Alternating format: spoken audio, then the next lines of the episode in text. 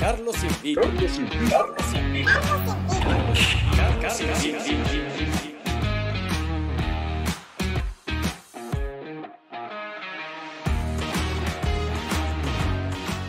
Hola a todos y bienvenidos a un nuevo episodio de Carlos Invita. En el episodio de hoy vamos a estar hablando con Joseph Ramio. Joseph es fundador de la compañía chilena de espectáculos Los FI. Desde el año 2001 han desarrollado un lenguaje escénico propio, enfocado en el cuidado del medio ambiente y la conciencia ecológica. Combinando elementos musicales y de percusión con conceptos como el reciclaje, la reutilización y la economía circular cuentan con una amplia oferta de actividades, desde capacitaciones, talleres, actividades de liderazgo y trabajo en equipo para empresas y organizaciones, como también intervenciones urbanas y presentaciones en vivo. Su experiencia incluye varias giras por Latinoamérica y además Joseph realizó una charla dentro del marco de TEDx en La Rayán en el año 2018, charla que recomiendo. Espero les guste. Uno, estamos al aire. Bienvenido Joseph, acá los invita. ¿Cómo estás? Muy bien, Carlos, un honor estar acá compartiendo esta conversación distendida desde nuestros hogares pandémicos. Qué bueno, qué bueno, para mí también es un placer tenerte acá. Joseph, primero que todo, retomando un poquito lo que estábamos hablando antes de empezar. Eh, ¿Cómo te ha tratado la pandemia? Sobre todo considerando que ustedes trabajan mucho asociado a los eventos. Claro, o sea, la pandemia, eh, nosotros éramos presenciales, no sé cómo se vaya a ir dando la conversación, pero en el fondo eh, yo tengo una compañía que hacemos música con objetos y teníamos tres áreas de, trabajo. El primero era el área escénica, eh, la segunda eran capacitaciones de trabajo en equipo, y de comunicación efectiva, de disposición al cambio y ese tipo de cosas, de liderazgo. Y lo tercero eran eventos corporativos. Las tres eran presenciales. Entonces, la, verdad es que se, cerró toda la parte artística presencial. Eh, tiene pinta de ser de lo último que vaya a, reactivarse. Así es que ha sido empezar a ver formatos digitales, ver más o menos cómo podemos seguir entregando el contenido que a nosotros nos mueve a, trabajar como compañía, como los FI, y aprendiendo equivocándonos y, tratando de aprender de esos errores, eh, pero no, estamos resueltos en el fondo. No es, algo que yo te diga, no, ya le encontramos, le dimos el palo al gato por internet estamos vendiendo como locos por YouTube. No, es, la realidad. Seguimos viendo si hacemos cosas que para que la gente se mueva desde su casa o, empezamos a tratar eh, de generarle contenido sobre las emociones o hacemos eh, actividades en Zoom para que la gente se, salga de sus oficinas en el fondo por, 30 minutos, hacemos una actividad así donde, donde los sacamos del día y les enseñamos a que perciban el mundo, porque claro, la gente, muchos hablan de disfrutar, pero, pero poco cómo disfruto, o te dicen, sé feliz, pero qué cosas componen mi felicidad. Entonces, en el fondo como que tratamos de darle herramientas a la gente a través de, estas plataformas eh, que no son nuevas, ¿ah? están hace rato, pero pero yo creo que ahora en el fondo se hicieron masivas. Claro, tenían una presencia mucho menor en nuestras vías cotidianas. Al final las videoconferencias antes eran la excepción, ahora se están de a poquito convirtiendo en la norma en cierto sentido. Las reuniones, yo creo que las reuniones en las cuales nosotros íbamos ya murieron. O sea, ¿Qué sentido tiene que tú tomes un auto, te traslades por todo? En el caso de nosotros vivimos acá en Santiago, entonces trasladarte, no sé, cuatro comunas para llegar a otro lado, ver, conversar con una persona y devolverte, yo creo que eso no, no vuelve más. O sea, a menos que uno tenga que ir a ver el espacio escénico donde se va a presentar, eh, eso quedó en el pasado. Sí, de todas maneras. O sea, en ese sentido yo creo que algo que se va a instalar después de todo esto es el concepto de la experiencia. Que, por ejemplo, yo he visto harta, eh, harta empresa grande que ha estado empujando el home office part-time, por ejemplo. No sé, anda dos días a la semana a la oficina. Porque sí hay cosas que yo creo que funcionan mejor presencial. Pero también no es la idea ir a la oficina para estar sentado en el computador todo el día. Para eso te quedas en la casa. Claro. Si vas a ir presencial, es para sacarle, el, para sacarle el máximo provecho a las actividades presenciales.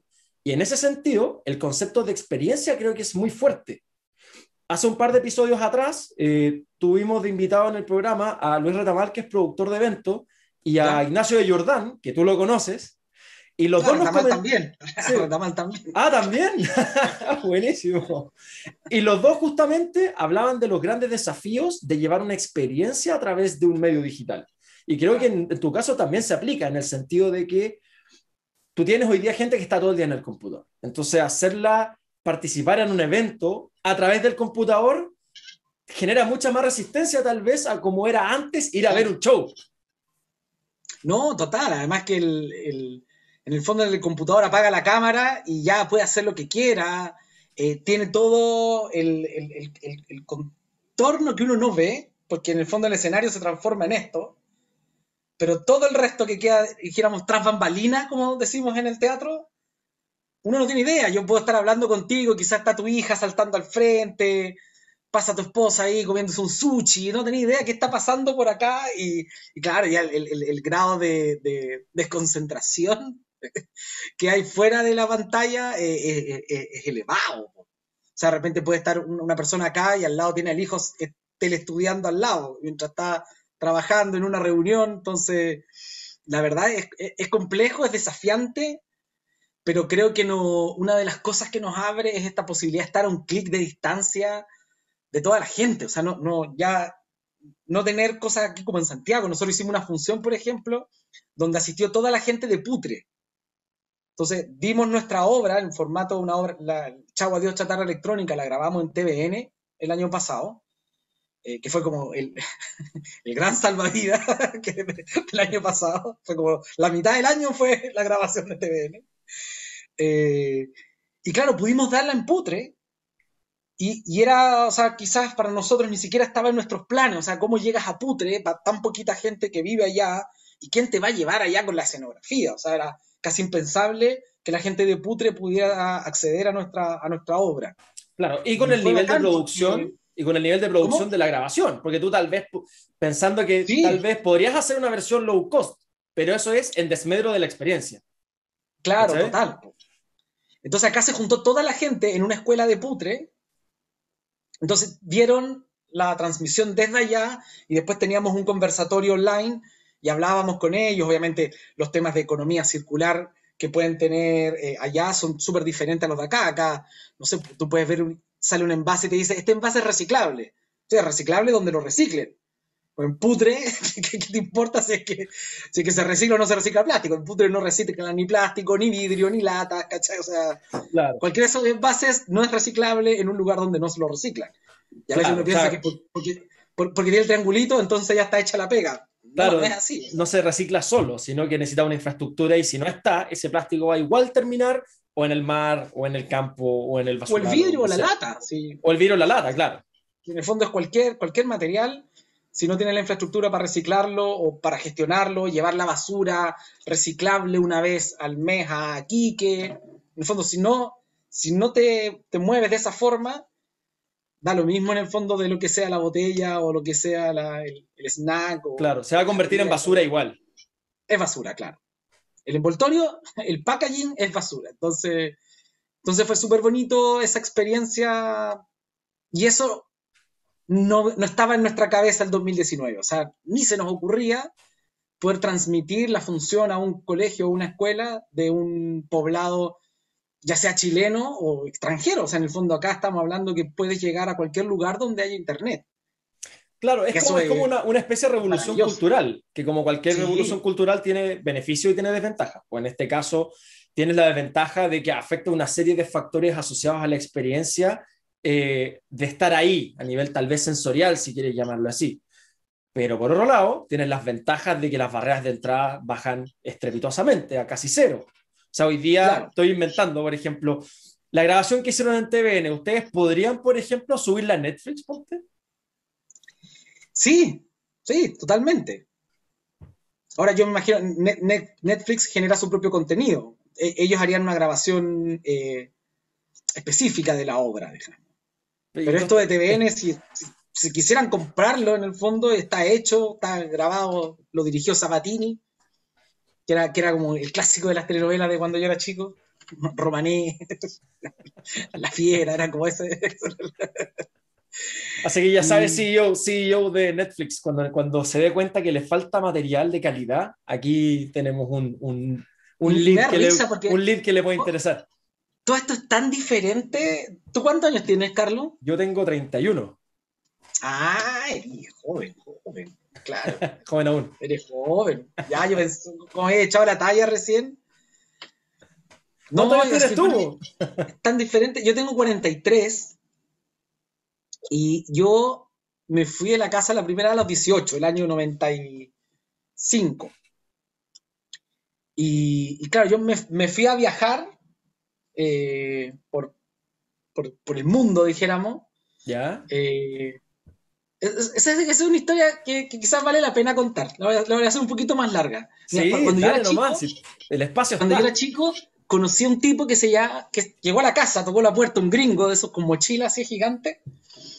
Eh, toca la puerta este gringo y dice que había conocido al hermano de mi mamá, mi mamá es chilota, entonces había conocido al hermano de mi mamá en Chiloé, y él le había dado nuestra, nuestra dirección si es que venía al norte. Yo, yo soy de Chuquicamata. Entonces este gringo iba para San Pedro Atacama en esa época y pasa a Chuquicamata a la casa de nosotros. Y era un australiano que se llamaba, él se hacía llamar Griham Pateperro. Entonces él yeah. se que era un pateperro que viajaba por todo el mundo. Se quedó un tiempo con nosotros en Chucky y después él, para cada Navidad, nos mandaba una postal. Y en la postal decía dónde estaba y qué cosa estaba él, en dónde estaba trabajando. Entonces una vez estaba limpiando unos vidrios en el Hyatt, después estaba recogiendo la basura en no sé dónde. Y cada Navidad, en el fondo, era, era para pa mí era como niño esperar dónde estaba el Griham Pateperro y qué estaba haciendo. Entonces yo crecí con esta, con esta especie de, de, de, de como héroe mítico de una persona que hacía algo nada que ver. Claro, que la gente era, como, como un dónde está Wally, un, don, un dónde está Wally de, de verdad. Así, un, una especie de Wally de verdad. Y, y, claro, llegó, yo tengo una madre eh, que siempre fue de la idea que hiciéramos, que teníamos que hacer lo que, lo que quisiéramos, pero hacerlo bien. Y un padre que siempre fue en la búsqueda de tienes que encontrar tu propia felicidad, tienes que encontrar tu propia vida, encuentra tus propios dioses, encuentra tu propia religión, tu propia moral, como que en el fondo la vida se trataba de, de, un irse conociendo y descubriendo a uno mismo. Y, y, entonces estaba con estos dos padres, con este Griham, así que lo tenía acá. Yo quería viajar, pero era bueno para las matemáticas. Ya. Entonces, de hecho, salió alguna vez un premio así nacional de matemáticas, no sé qué cosa, viajé a Santiago y todo. Y un verano, por ejemplo, hice un curso de física en la Chile, en vez de irme de vacaciones. Me venía de Chuquicamata a Santiago a estudiar en la Chile, en tercero medio, ¿cachai? Y, ahí en cuarto yo me pegué un viaje mochileando desde Calama hasta eh, el fin de la carretera austral. Me duré los dos meses. Y de hecho postulé acá en Santiago porque nos tocó Santiago. Hice con un amigo, llegué hasta Chiloé y con un amigo y una amiga me fui hasta la carretera austral. Y a mí me encantaba viajar. O sea, era como tenía este grijama acá metido en la cabeza y viajaba sin ni uno, o sea, haciendo dedo.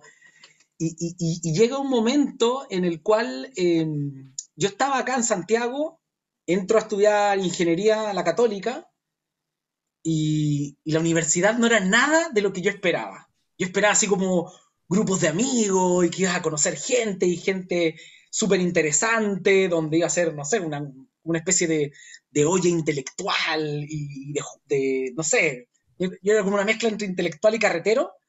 ¿Ya? Y, y, la católica no me dio nada. Era como, el profesor decía, bueno, y la próxima semana, y la gente cerraba los, los, cuadernos y se iban. A veces el profesor terminaba y éramos, no sé, 10 alumnos que seguíamos escuchándolo. La gente como que huía de, San Joaquín. Cada uno tenía autos. Cuando yo llegué, la gente era, era, era como que los de provincia fuéramos de otra especie de, de humanos, así eran unos humano, humanoides dentro de esto eh, la gente tenía, venía con sus compañeros de colegio, entonces, como que, no sé, yo me sentí muy solo, pero muy como solo. Que había, habían grupos hechos ya. Sí, porque entraba ahí con tres, cuatro compañeros de curso, entonces esos se juntaban, y los que quedábamos así medio guachones, quedábamos guachos nomás. Pues. Entonces, tú, el viernes yo me acuerdo que terminaba los viernes, yo miraba San Joaquín pelado, no quedaba nadie en el campus. Y yo así como, chuta, esto no era la idea de vida universitaria que, que, me habían vendido. que me habían vendido. Mis papás son de la Universidad de Concepción. Y contaban una historia, estaba, en Chucky había un montón de gente en la Universidad de Concepción.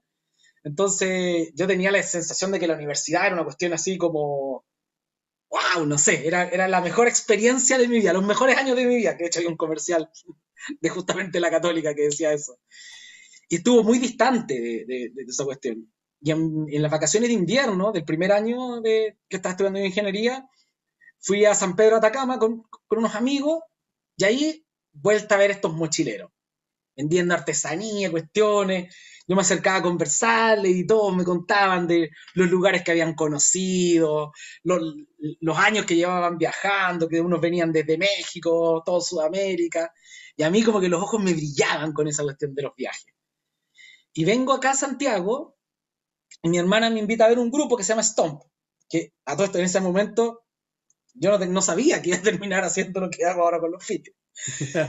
Pero vamos a ver Stomp al Teatro Teletón la vez que vinieron a Chile eh, y termina esta cuestión y toda la gente de pie aplaudía y a mí se me caían las lágrimas y yo lloraba, lloraba, lloraba.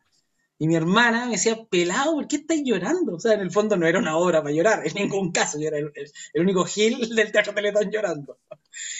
Y yo le decía que no entendía por qué algunas personas podían dedicarse a hacer lo que querían y otros no podíamos. Y, y esa reflexión de ver Stomp me empezó como a carcomer así junio, julio, agosto y todos los meses. Era como, ¿por qué hay personas que pueden dedicarse a hacer lo que quieren, ¿qué, hay en ellos en el fondo que están dispuestos a hacer esta especie de transacción de la vida que hace que hagan lo que quieran?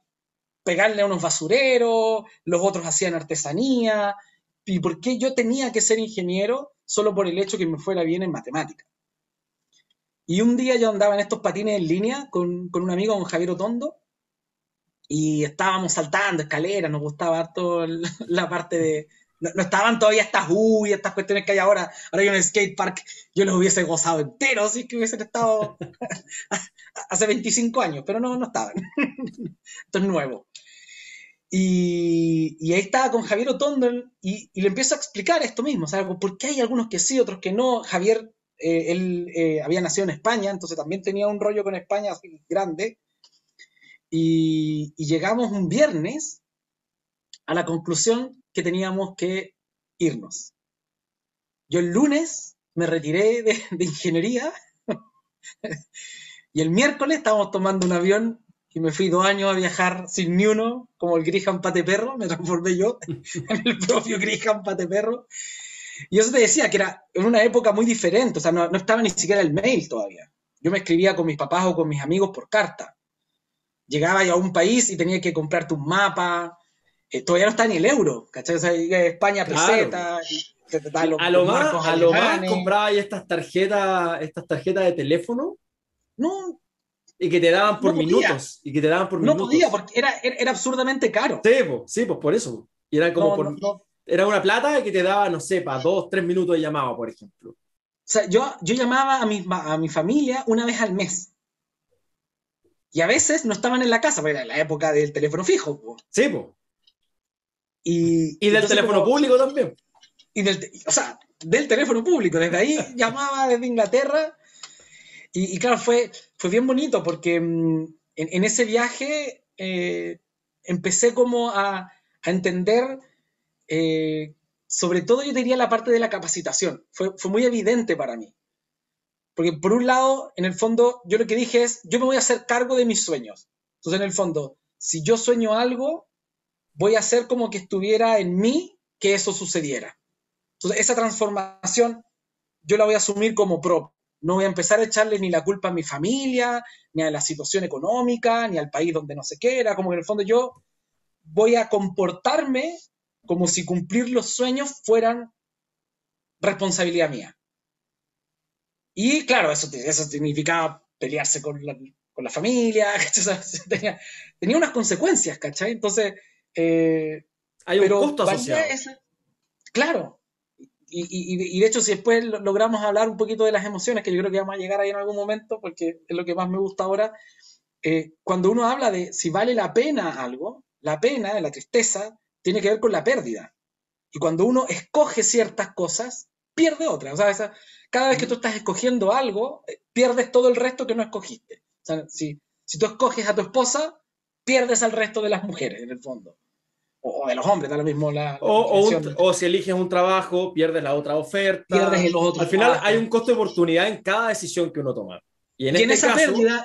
Claro, y en este caso el decidir perseguir tus sueños tiene como costo que la gente te pueda decir que, está, que te volviste loco, que como se te ocurre, que este se echa, se, le, se echaló, claramente. O sea, yo, me acuerdo que hace, hace, hace, ¿Qué, poco, está, ¿Qué está haciendo si estudiaba en la Católica Ingeniería? ¿Cómo se lo ocurre? Antes de la pandemia se casó mi primo, un primo que, que vive en España.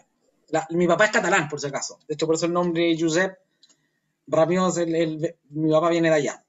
Y y, el papá de este primo me dice que, o sea, ya, ya ahora, cuando pasó tiempo, me cuenta que, en el fondo, cuando yo tenía 18 años, mi primo debe haber tenido 15, más o menos. Entonces, que viniera este gallo, que había dejado una carrera, era pésimo ejemplo. Entonces, claro, mi primo me quería mucho, pero para el hermano de mi papá era un desastre. O sea, era, claramente no era el ejemplo a seguir, ¿cachai? Era, era, lo que él no quería para su hijo era, que él tuviera como referencia a este primo.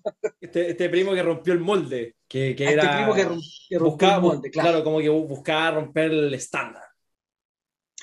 Es que no es que uno buscara romper el estándar, en el fondo era, yo quería ser tú. Porque, o sea, en estos momentos los viajes son otra cosa. Yo, yo creo que si, si nos escucha algún joven, no, no, no, va ni siquiera a imaginarse lo que uno está diciendo. Pero yo, por ejemplo, no conocía a nadie que se haya sacado una foto en la Torre Eiffel, o en la Torre Pisa, o en el muro de Berlín, o en las pirámides de Egipto. O sea, eran fotos que uno nunca había visto, solo no, existía el Wikipedia, ¿cachai? Uno estudiaba con una enciclopedia, yo tenía una enciclopedia llamada Océano, que era chorromil tomo. Entonces, si yo tenía que hacer algo, por ejemplo, de las pirámides de Egipto, buscaba pirámides, me salían unas fotos de este portecito, y eso era lo que tú accedías, y al Icarito, que era una revista. El Icarito, eso estaba esperando una pausa para decir eso. El Icarito y que las presentaciones del colegio no las hacía en cartulina.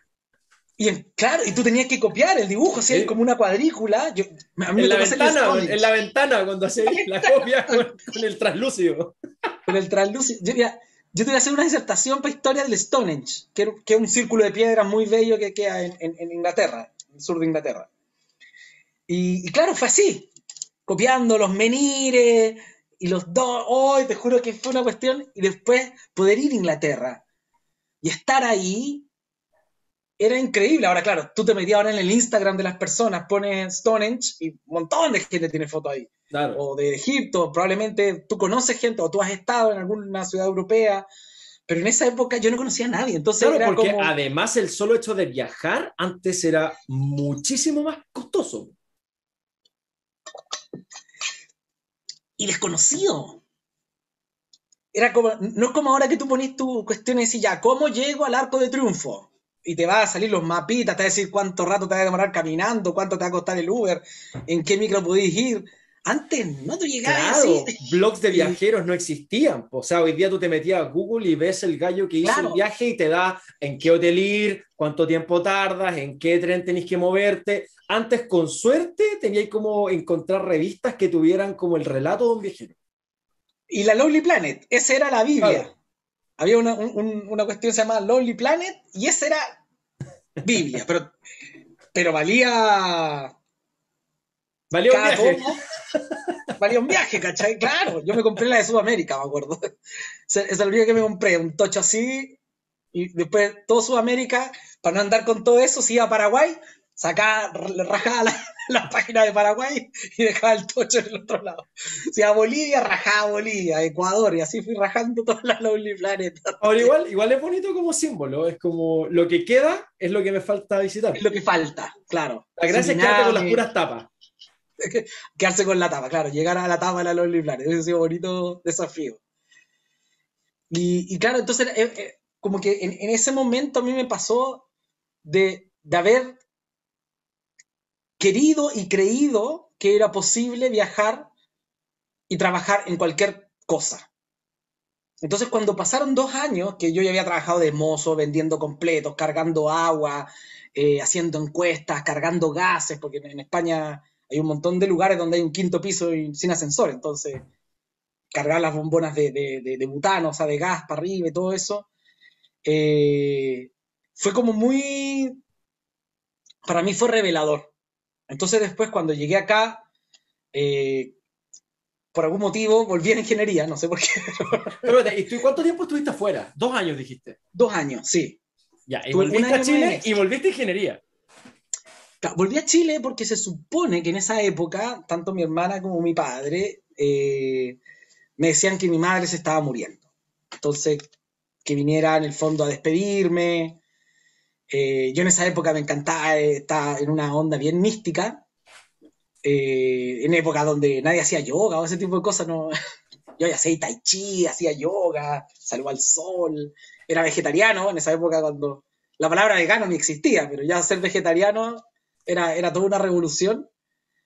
Eh, que, en Europa se podía, pero después uno llegaba acá a Chile y no había nada, o sea, no, no había ninguna infraestructura para ser vegetariano aquí.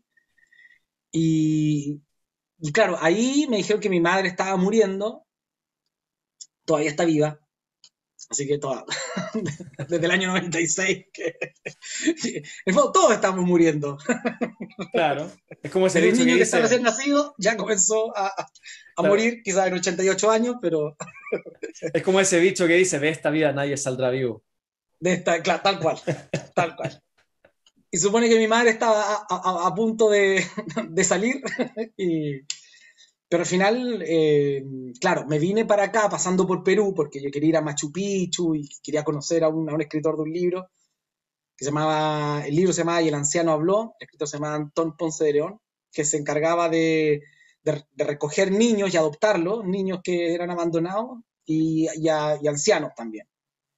Y era súper lindo el proyecto, entonces me fui para allá a trabajar con él, a enseñarle inglés a los niños, matemáticas y, a poner un, un techo también del, comedor de los niños. Y tenía, tenía 27 hijos adoptados, aparte de sus cuatro hijos biológicos.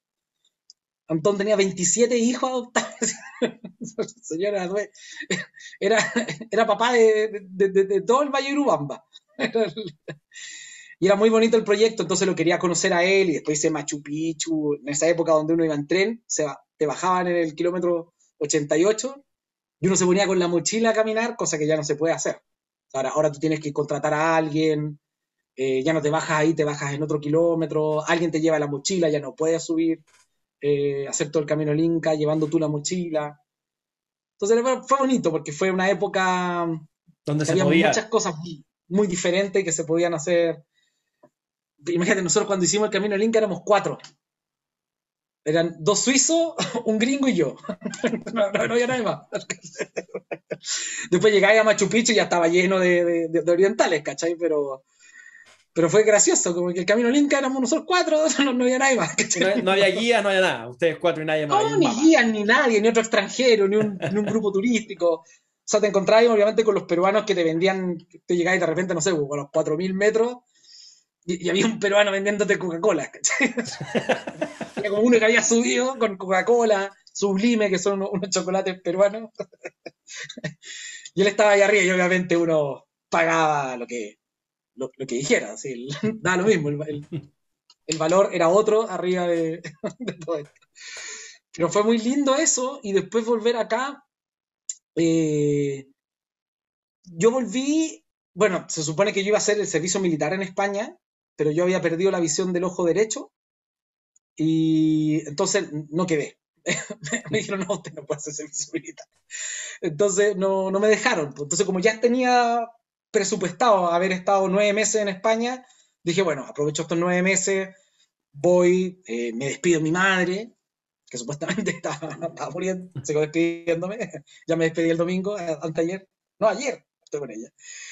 Y, y claro, ahí dije, mira, le voy a dar otra oportunidad de ingeniería, eh, pero ya con una mentalidad de pensando... Con mucho más mundo. Claro, y ya descubrirme desde otra mirada, ¿cachai? O sea, ya sabía que podía hacer otras cosas, sabía que podía viajar, sabía que había aprendido a hablar inglés, había estado en Egipto, había estado en Israel, había estado en toda Europa. ¿Y ese, Eh, ese regreso en qué año fue? ¿Qué edad tenías cuando volviste? Si te fuiste a los 18. Yo me fui a los 18 casi recién cumplido y volví acá el 97. Me fui desde el 95 al 97. Ya, o sea, volviste con 20 años. 20, 21, por ahí.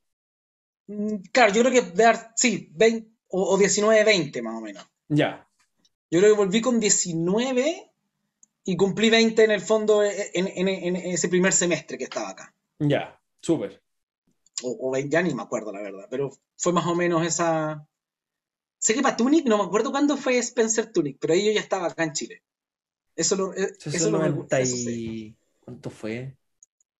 ¿99 puede haber? Ya, claro, ahí, ahí yo Ah. ya estaba acá. Ahí yo me acuerdo que estaba, que estaba acá, para Spencer Tunic. Y... Ahí estoy buscando ahí por internet. Sí. A ver. 2002 parece. Ah, no, pues ya está, Sí, rato, ya 2002. Sí. está estudiando teatro, no, está re viejo ya. No, está. Y, y ahí, eh, en ingeniería, voy con esta idea, como te digo, ya haciendo, yo ya llegué acá haciendo tai chi, haciendo yoga, me había traído eso en el fondo de, de- de grupos medio místicos, no medios mí- místicos, la verdad, de, de- sobre todo de Perú, que había estado en, un- en unas comunidades. Y, y de pronto veo un cartel que dice miércoles teatro En la para universidad. todos los, en la universidad, para todos los Ya. estudiantes de ingeniería. Y yo dije, mira, teatro, ya, voy a ir a dar una vuelta a ver qué pasa. Y voy para allá y estaba organizado, yo no, no sé, capaz que tú eres muy chico, pero ¿cachai los Venegas o no? Me acuerdo, me acuerdo haberlos visto con mis Ya. papás cuando yo era chico, sí. Memito Venegas, que el Sergio, el coque, era estudiante de ingeniería. Era compañero, o sea, había llegado a ingeniería el año que yo me había ido, ¿cachai? ¿Mm? Y él había organizado en su segundo año de carrera este taller de teatro.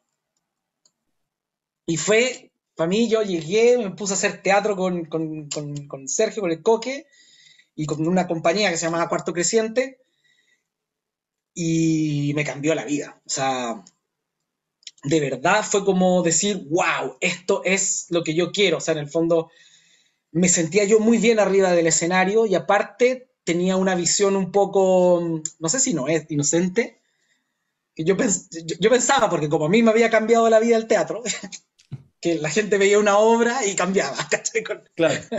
por sobre, veía la obra y si la obra hablaba del amor, te cambiaba tu visión del amor y te quedabas con ese...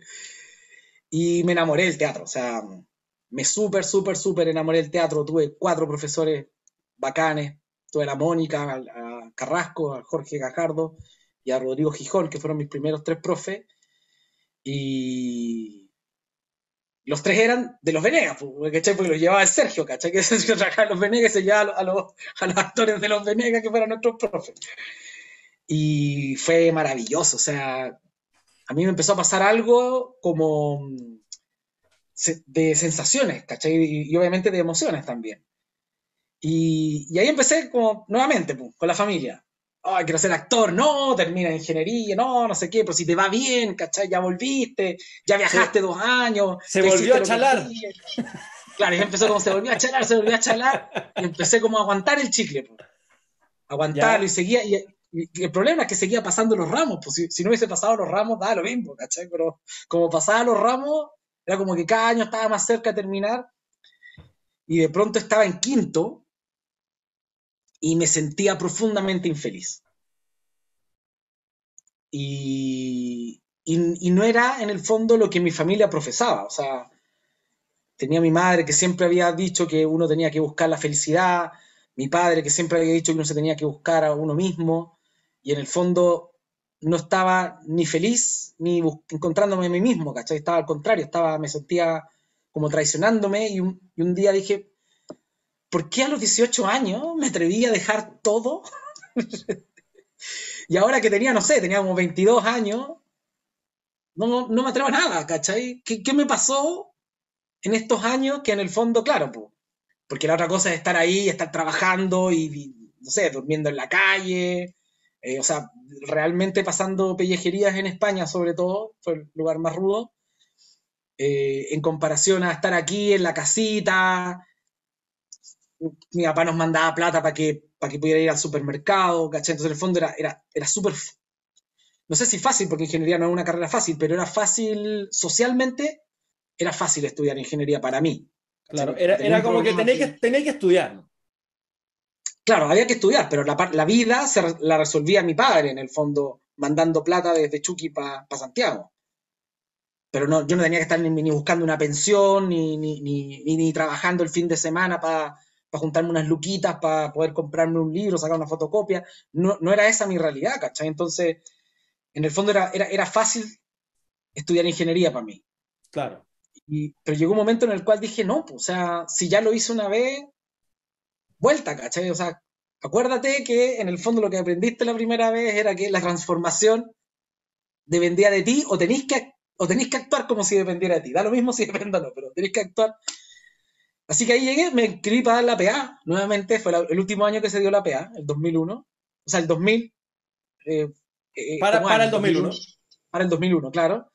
Así que di la PA me fue, pero alucinante, imagínate, ya llevaba cinco años estudiando ingeniería, o sea, la posibilidad de sacar una mala en matemáticas era para pegarse un tiro. Eh, en este viaje en Inglaterra yo me había hecho socio de la, de la, de la biblioteca de, de, Liverpool, que era donde, donde trabajaba, y entonces ahí empecé a leer mucho, ¿cachai? Leer todo Cortázar, eh, Casares, bueno, o sea, un montón de, de, de, de escritores, Borges, y entonces, claro, la parte verbal, que en el colegio era, era, era, era debilucha, porque no era muy bueno para leer, era bueno para las matemáticas, pero no para, leer, la había mejorado un montón. Entonces, lo único que fallaba un poco era en historia de Chile, pero geografía me lo, me lo había recorrido entero. Entonces, si me habláis de los ríos, de los volcanes, de la, de la etnia, toda esa parte, había estado en esos lugares. Claro, no era, no era aprenderlo del mapa, era que. Claro, ahora, eh, si me habláis de los presidentes, de la reforma no sé cuánto y no sé qué, ahí omitir. No, no tenía ni siquiera ni, media posibilidad, ¿cachai? Y claro, pues ahí, no sé, ponderé como 808 puntos, una cuestión así, una locura. O sea, me, alcanzaba a estudiar, no sé, biotecnología.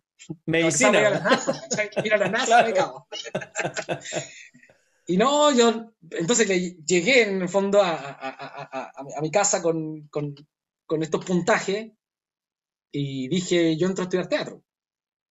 Obvio. O sea, no hay... No hay, Porque lo, que los padres, los padres generalmente estarían esperando de un niño que tuvo, o de un joven que tuvo 800 puntos en la prueba, es teatro, obvio. Obvio. Tercera vez que te echa like. Claro.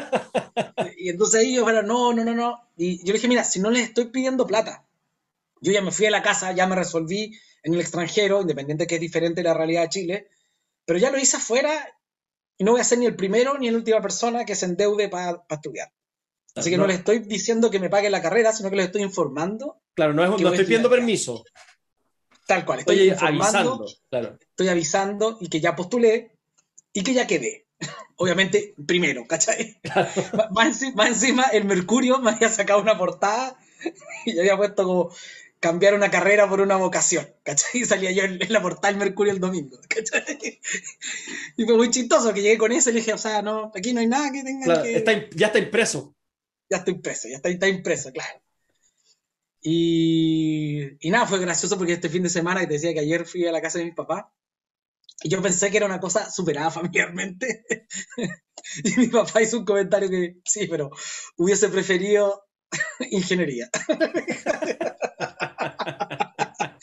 Me dio risa, yo, yo, pensé que ya estaba superado ya. Bueno, estaba bien, estaba, estaba bien quinto, te queda nada. queda poco. la verdad es que queda poco, pero es muy bonito. En, en, esa época ya eran seis. ¿Seis años? ¿Años? Sí, ingeniería eran seis. Ya. Sí. Sí. No, todavía recién estaba partiendo bachillerato. Era como una, especie como de, de, de carrera aparte, ¿no? No es como ahora que parece que ahora entran todos bachillerato, no sé. Sí, ahora es como plan común. Que los dos años y medio de, ingeniería civil son igual para todos, son los mismos cálculos, las mismas físicas, y después eliges, tienes como una segunda ventana para elegir qué ingeniería vas a seguir. Ah, ya. Claro, en esa época era, era diferente, pero pero fue bonito porque después entré a teatro y ahí conocí a la gente con la cual formé la compañía. Entonces, si hubiese entrado antes, cuando yo quise, nada del resto de mi vida existe, ¿cachai? claro, que en cierta medida el universo quería que estuvieras ahí en ese año. Ni antes ni después. ni antes ni después. Ese, era el momento para entrar a teatro. Y, y nada, el teatro sí. Teatro era la, fueron los mejores años de mi vida, así que decía la católica. Claro, los de ingeniería, no. Los, de teatro, sí. En ingeniería, lo, lo, más bonito fue los amigos que hice en el grupo de teatro, que todavía seguimos siendo amigos. Entonces, es, ese grupo fue bacán, pero yo te diría que, no sé, no, no, no tuve un buen feeling con el resto de, de, la carrera en general, salvo contada, contados casos, ¿cachai? Pero, pero ahí, ahí, fue ese otro momento en el cual de nuevo me di cuenta que, que, en el fondo las transformaciones que uno quiere y que uno, que uno sueña, que uno le apasionan, están en tus manos, ¿cachai? O sea, lo que pasa es que hay cosas que tienes que sacrificar. Entonces, si tú querías, no sé, pues, vivir en Las Condes, capaz que teatro no es la mejor carrera si, si tú querés vivir allá, ¿cachai? Ahora, si tú decís, no, pues a mí lo que me interesa es lo que voy a hacer en el día a día y esto me mueve todo por dentro, bueno, entonces podéis vivir donde, donde, donde te alcance, ¿cachai? Dentro de lo que tú puedas gestionar y el valor que vayas a aportar a la sociedad. Y, y entonces en el fondo vaya a ir modificando tu vida a tu realidad, ¿cachai? Entonces uno tiene que ser capaz de estar transando en el fondo qué es lo que quiere, eh, pero, pero de que depende de ti, yo tengo esa sensación. Ahora, es, es lo que me ha pasado a mí, ¿cachai? Puede ser que a otras, otras personas eh, no les pase eso y la vida no les haya traído eso. Yo, una vez hablaba con mi hermana que decía, mira, uno, uno al final lo que, lo que uno sabe es como cuando uno, tú dices, mira, yo voy a hacer esto y tú haces eso y sucede lo que tú decías que iba a suceder. ¿Cachai? Entonces ahí es cuando uno sabe, porque uno sabe hacer las cosas. Entonces si yo te digo, mira, las veces que yo he decidido por, por hacerle caso en el fondo a las cosas que yo me apasionan y le pongo toda la perseverancia y todo el tiempo y toda la dedicación, pasa un tiempo, sí, pasa un tiempo, pero después siempre he obtenido el resultado que yo esperaba. Entonces, en el fondo, para mí, esa es una realidad, ¿cachai? Si para alguien, no sé, pues se va de rodillas a la Virgen de Lourdes y se va cinco veces y le pide cinco mandas y las cinco mandas se le cumplen, para esa persona, ir de rodillas a la Virgen de Lourdes es una realidad.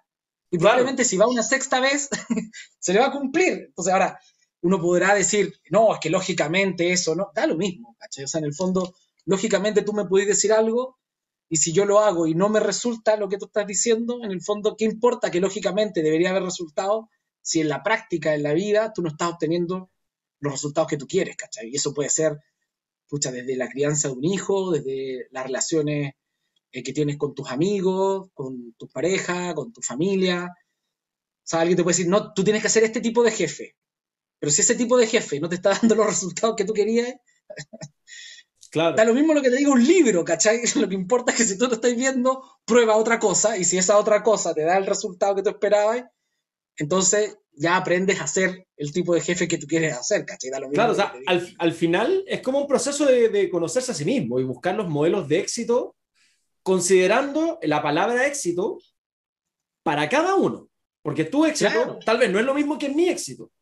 Y por eso tu, tu, modelo exitoso tal vez no es el mismo que el, mío. Ponerte un ejemplo cualquiera. Eh, no sé, por decirte algo. Tal vez yo soy una persona más planificada que tú. Entonces, tal vez si yo hiciera lo mismo que hiciste tú, no me saldría tan bien. En cambio, si yo me conozco y yo conozco mi propia estrategia de éxito, yo puedo perseguir mis fines de otra manera y también obtener mis mi resultados. Y eso cambia de persona a persona y que tiene mucho que ver con lo que dices tú de hacerte responsable de tu vida. Porque al final tus pensamientos crean tus acciones y esas acciones son las que en el tiempo forman tu realidad básicamente. O sea, está, todo eso, de hecho, el, el, el como eslogan de, de, los FI es creer y crear un mundo mejor. O sea, justamente lo que tú dices, primero lo creo de creencia, lo creo en mi cabeza y después lo creas de crear. En el claro, como, como dice Wayne Dyer, es creer para ver, en lugar de ver para creer. Mm, mm. Él dice creer para ver. Claro. Lo primero es, en el fondo, es que el cerebro es muy, es bacán. es muy gracioso estoy, Estoy, de acuerdo contigo. Yo, pensaba el otro día, si, si hubieran extraterrestres, por ejemplo, que yo creo que los hay, si es que tienen la tecnología para viajar desde un, desde un planeta X hasta acá, ahí podremos, pero que, hay vida en el fondo, en, esta inmensidad de universo, debe haber. Sí, yo concuerdo contigo, también creo. Ahora, si es que hay vida que pudo empezar a comunicarse y hacer herramientas, porque una de las grandes gracias del ser humano es, la posibilidad de hacer herramientas y la comunicación que se formó después, eso ya uno no sabe. Porque si tú fueras un planeta donde hubieran perros, gatos, elefantes, en el fondo no, no, no, no tendríais civilizaciones, ¿cachai? Tendríais la naturaleza. Claro, y, de, y depende cómo lo veas también. Yo, hay una serie de una serie documental que creo que era del National Geographic que se llama Cosmos. ¿Ya? Cosmos, que, la, que tenéis la antigua, que era de Carl Sagan, y tienes la nueva, que es de Neil deGrasse Tyson. Y, ah, y, había un episodio que tenía una frase muy ad hoc a lo que estamos conversando que a mí siempre me hizo mucha gracia, que era que em, Neil deGrasse Tyson hacía como la comparación por la cantidad de seres que hay en la Tierra. Ya hay un, un, un, microorganismo que se llama el tardígrado. ¿ya? Sin entrar mucho en detalle, el punto es que están en todos lados y sobreviven en cualquier tipo de ambiente, básicamente. Son como indestructibles, ¿cachai? Y él decía, pues dada la cantidad y lo resistente y que están en todos lados, si viniera un alien y viera toda esta biomasa que hay en la Tierra, diría, este es el planeta de los tardígrados. No el planeta de los humanos. Porque depende también del criterio en el que lo veas. Pues podría ser el planeta de los insectos, por ejemplo. Porque hay muchos más que cualquier otro tipo de animal en la Tierra, por ejemplo. O, planeta agua, si hay mucha más agua que tierra. Claro, también. Probablemente se centraría en lo que hay en el mar y no en lo que hay en... Claro, o sea, planeta Tierra teniendo un cuarto de superficie tampoco hace sentido. No, no, seguro que no lo llaman planeta Tierra.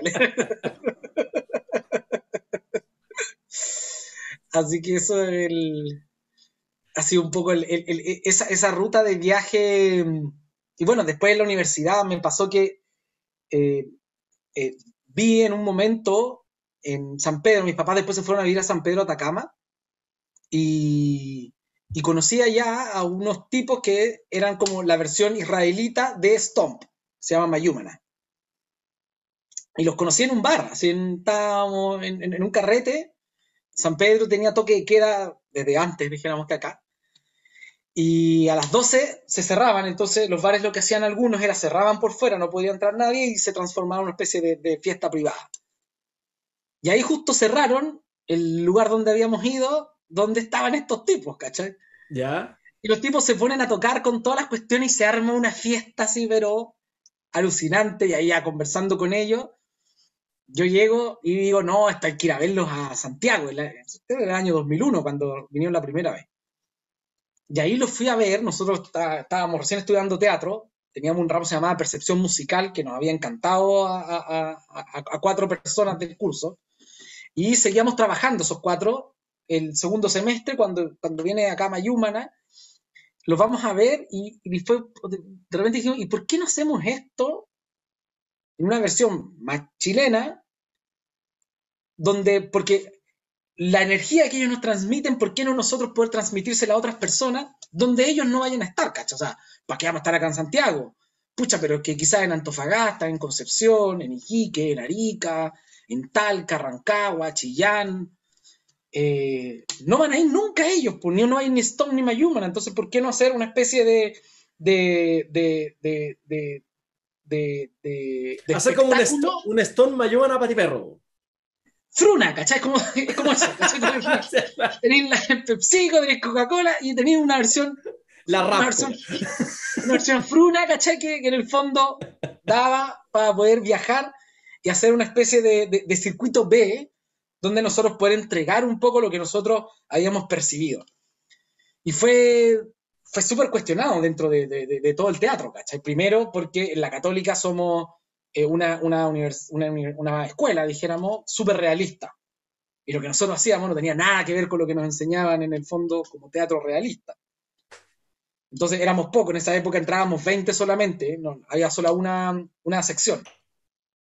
Entonces, claro, que te sacara estas gallas que se pusieran a pegarle a los basureros y a pegarle a las mesas, era como, como cuestionado, ¿cachai? En el fondo no, no, era, no era el lenguaje que se quería, después estaban todos los teatros y dramaturgos, esto no es teatro, porque no hay dramaturgia, aquí no hay personaje, aquí no hay un, un hilo conductor. No, no hay un viaje del héroe.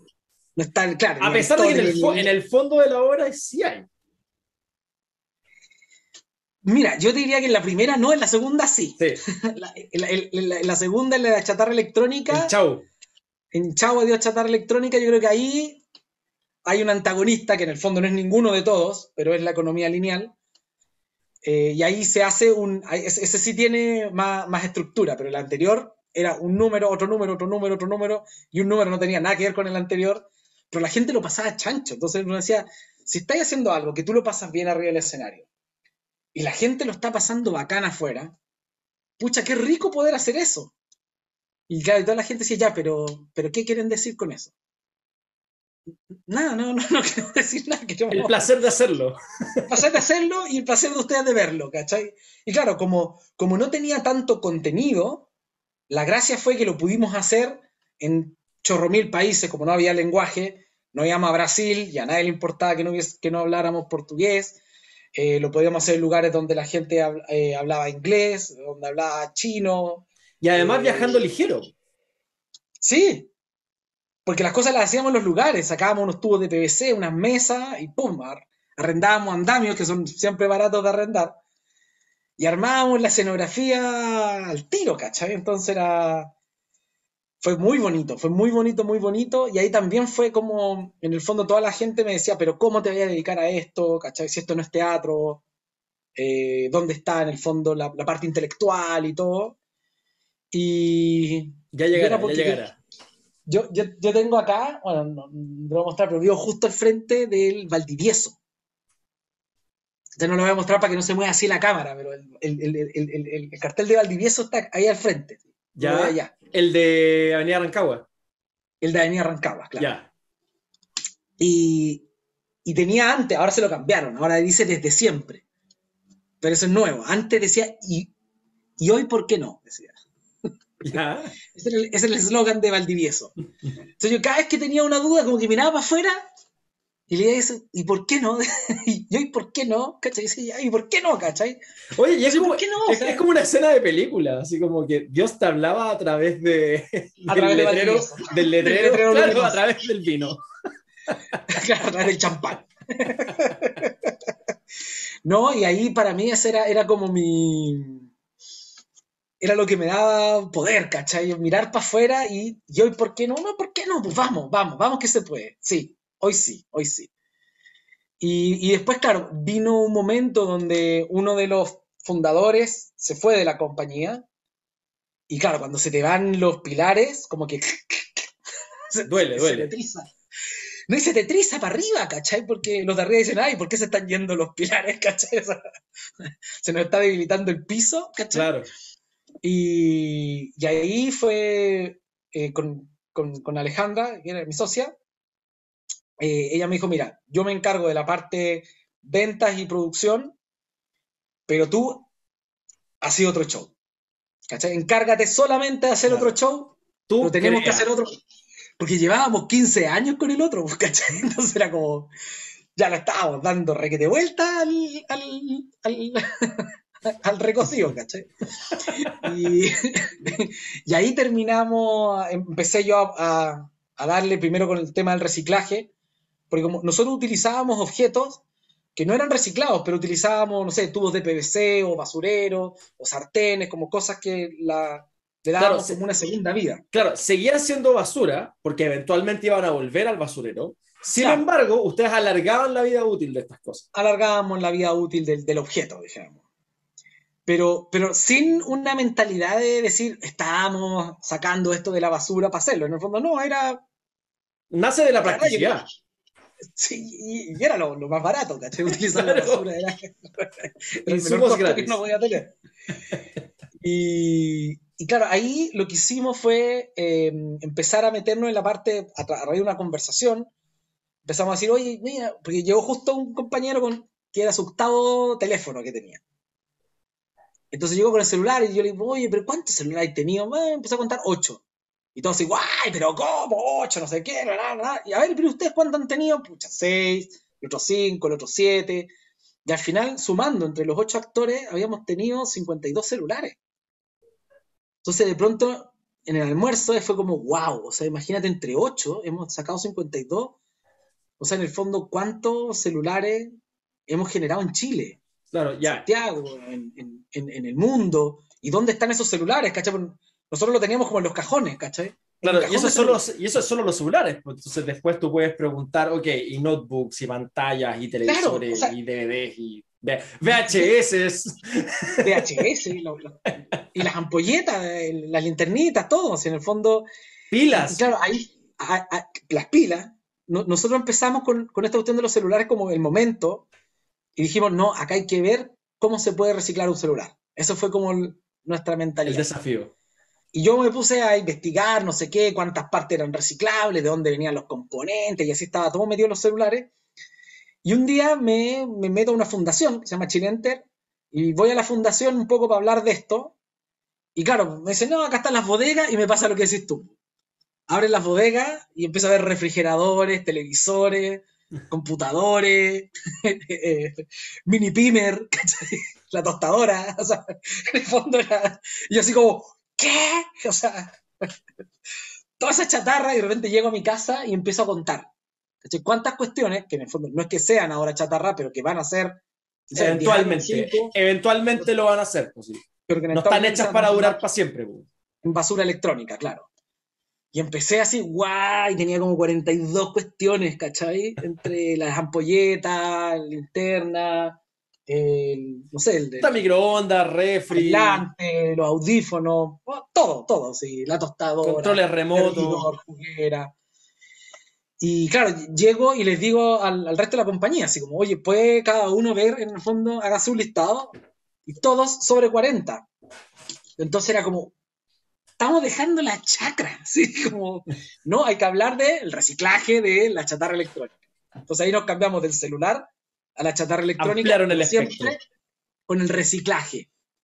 Y de ahí, claro, empiezo a hablar con otra gente y, me empiezo a dar cuenta que el problema no es el reciclaje, o sea, que hay, está la obsolescencia programada, está la obsolescencia percibida, eh, los componentes tóxicos que hay, el, el, sistema de consumo en el fondo, y ahí llegó un momento en el cual le dije a la compañía así como, mira, esto no, se tiene, no tiene que ver con reciclar o no reciclar. O sea, tiene que ver con una forma en la cual estamos construyendo nosotros las cosas. Y eso no tiene que ver ni con capitalismo, ni con comunismo, ni con ningún ismo. O sea, el ser humano, eh, bajo el régimen que sea, está construyendo las cosas de forma lineal. Saca materias primas, las transforma, las transporta, las vende y las tira a la basura, al basural, al mar, donde sea. Claro, o las vende y se desliga o las botas. O sea, Básicamente. Es que la bota el que lo compró, ¿cachai? Pero es como, ahí está el producto y me desligo. Ya no es, ya no es tema mío, ¿cachai? Y, y, ahí fue como, yo dije, no, esto hay que cambiarlo. Y claro, ¿cuál es el problema? Es que todavía no está el aparataje para que uno pueda hacer las cosas bien. Entonces nosotros estamos como, como nuestra misión es ir en la vanguardia, de ir abriendo un poco las mentes de los niños, de los papás, de los profesores, ¿Para qué? Para cuando esos niños, papás o profesores tengan un cargo de importancia o vayan a fundar una nueva empresa, empiecen a entender que tienen que hacerse cargo de los residuos que están generando. Eh, y, eso va a venir, o sea, yo te digo, en cinco años más vamos a estar todas las empresas pagando nuestro carbono. O sea, el dióxido de carbono que genera B2B Tech o que generan los FI o que genera la empresa que sea, en cinco años más va a haber alguien que nos esté diciendo, a ver, ¿usted cuánto? Cuántos de sus trabajadores vienen en auto, cuántos vienen en público, cuántos vienen en bicicleta, y vaya a tener una, planilla que está rellenando, y vaya a tener que hacerte cargo del dióxido de carbono que, genera tu empresa, eso va a ser así. Después la gente va a empezar a vender carbono y va a haber un mercado del carbono. Y, y, claro, nosotros estábamos un poco en, eso. En la pandemia habíamos estado en, en, México, habíamos tenido 32 funciones.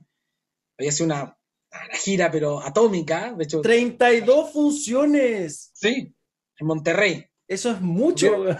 Vieron, más, de 27 mil personas, ¿vieron? Eh, sacamos de chatarra electrónica como 800 toneladas de personas que después de ver la obra fueron a dejar su computador y todas sus cosas a, la empresa con la cual nos asociamos, porque cuando vamos al extranjero, nosotros usamos más de 400 kilos de chatarra en el escenario.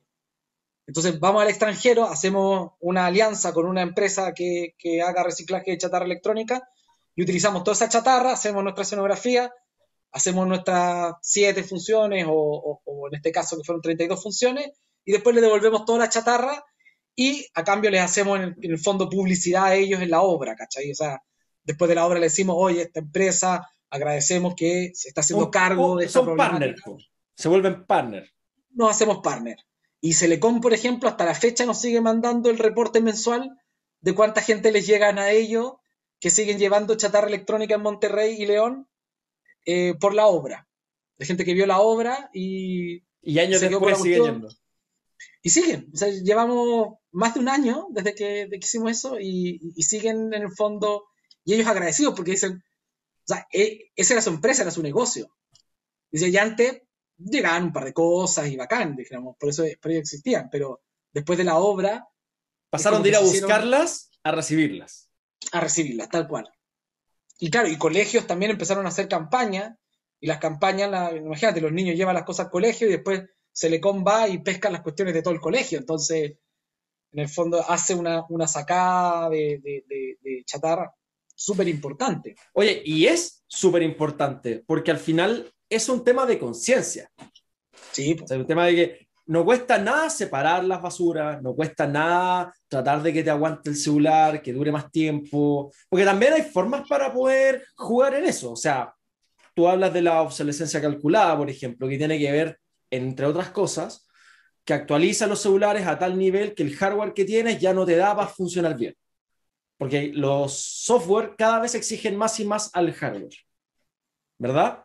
Sin embargo, tú podrías dejar de actualizar, por ejemplo, y el celular te duraría mucho más tiempo. Pero no siempre es fácil. O sea, mi, celular de repente se, actualizó. No, estoy, estoy, de acuerdo contigo, pero la conciencia hace que ese tipo de medidas se vuelvan más prácticas. Porque van a aparecer más personas que van a tener tal vez aplicativos para mantener el celular. Por ejemplo, en la medida que haya conciencia que haya gente que, busque esas soluciones. Uno lo que esperaría es que las empresas se hicieran cargo de las cosas. O sea, yo creo que eh, es, esa debería ser la gran transformación, que en el fondo yo le compre, ya sea a la, manzanita mascá o a los Chayomi o a los que fueran, yo no le compre el celular, yo le arriende el celular. Yo lo que necesito es que poder ver en un aparato los WhatsApp, el Instagram, los mail, Facebook, pero después, en el fondo, la gracia sería que yo se los pudiera llevar a ellos para que ellos lo, ellos en el fondo lo actualizaran, ellos utilizaran las piezas que todavía les sirven de eso para sus nuevos productos y para eh, empezar en el fondo a sacar menos materia prima, utilizar el plástico que ellos mismos usan. Claro, claro, o sea, por ejemplo, hoy día los diseños físicamente hablando, a nivel externo, estético, los celulares ya son todos más o menos iguales. O sea, ¿qué costaría? ¿Queréis mejorar la cámara? ¿Queréis poner una pantalla más más, más, con mayor detalle, mayor resolución, hazlo. Por eso no quita que puedas aprovechar la carcasa plástica que está atrás, por ejemplo. O, la misma pantalla. Entonces, a mí, a mí se me cayó una vez, me había comprado uno de esos Blue en Iquique. me compré un, celular de una de estas giras que fuimos a Iquique.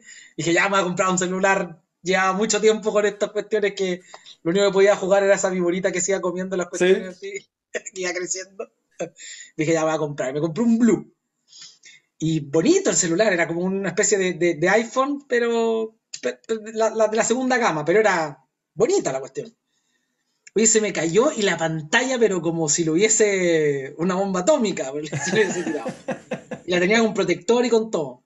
Y voy al, al, lugar donde lo reparaban, que en ese lugar reparaban iPhone y Blue. Y y no sé, a mí me había costado 130 y la pantalla valía 120. Entonces yo decía, pero. Y más encima tenía que pagar como 10 lucas para que solo lo vieran. Entonces me decía, mira, yo creo que puede ser pantalla. Entonces, si es solo la pantalla, yo te la puedo cambiar por 120 lucas. Si no es solo la pantalla, ya tengo que empezar a cambiar más cosas. Entonces decía, pero, ¿pero ¿cómo sabe cómo hacer? ¿Para qué me voy a comprar un nuevo celular? O sea, entonces, claro, empiezan a pasar esas cosas que también pasa con las impresoras, ¿cachai? Que se echa a perder una impresora y de pronto te cuesta 20, 25 lucas y una nueva vale 30. Entonces tú decías, mm, acá hay algo que... O, a alguien le están pagando muy poco en China, o, o, alguien está haciendo algo para que nosotros votemos estas cuestiones y compramos todo el rato una impresora nueva. O las dos. O las dos, claro,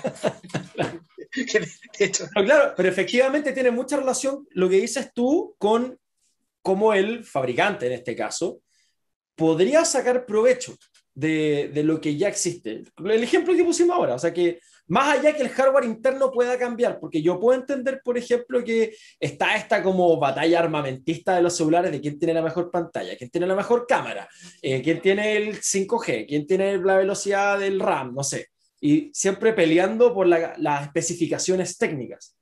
Pero todo eso lo podéis meter en el mismo celular porque los celulares por afuera son todos más o menos parecidos. Entonces tú podrías poner un celular que la ficha técnica sea superior, pero ocupe la misma carcasa.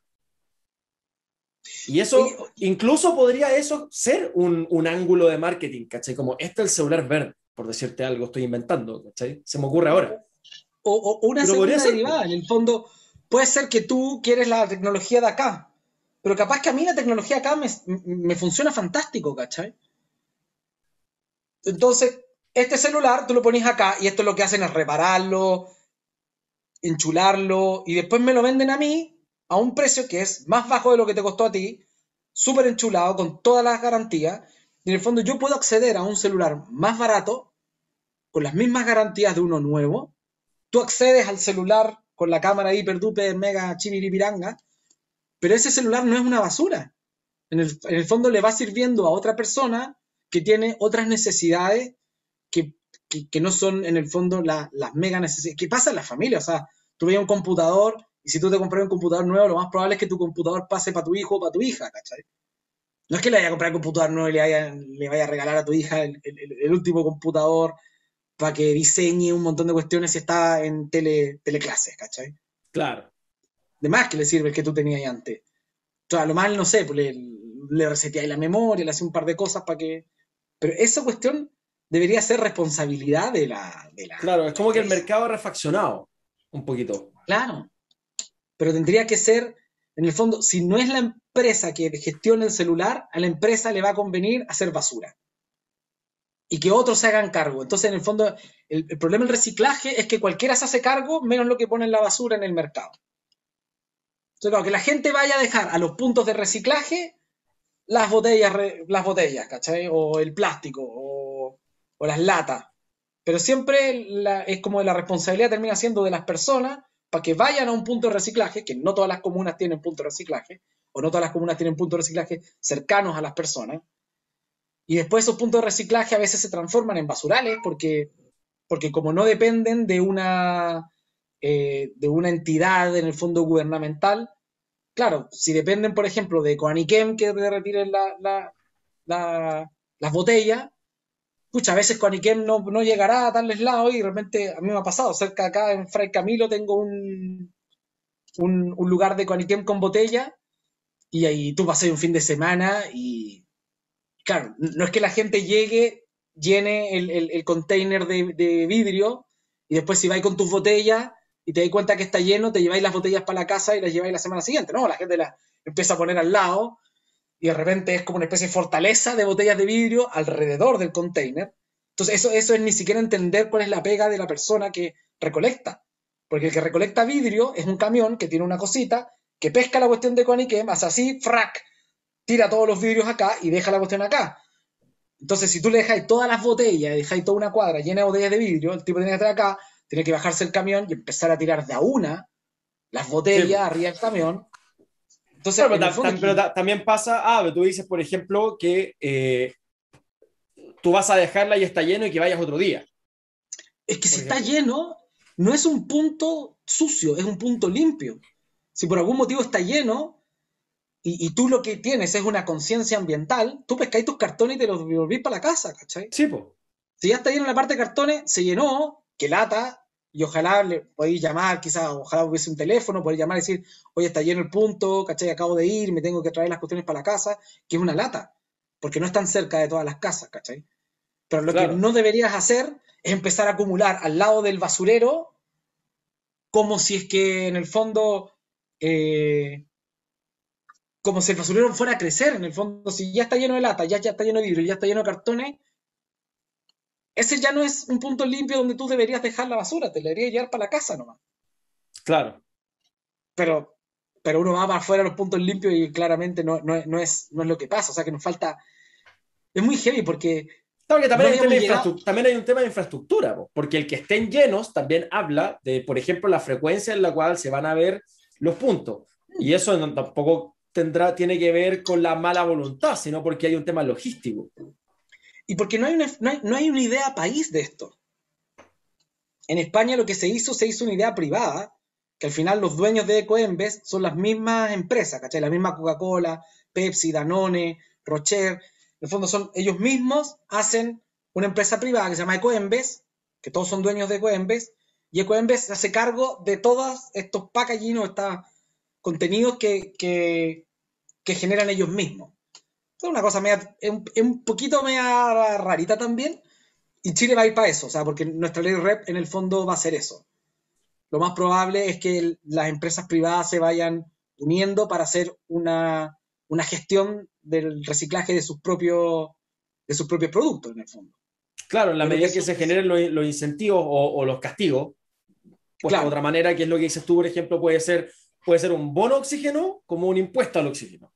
la diferencia entre bono y castigo, pero básicamente es generar los mecanismos para que se generen esos movimientos.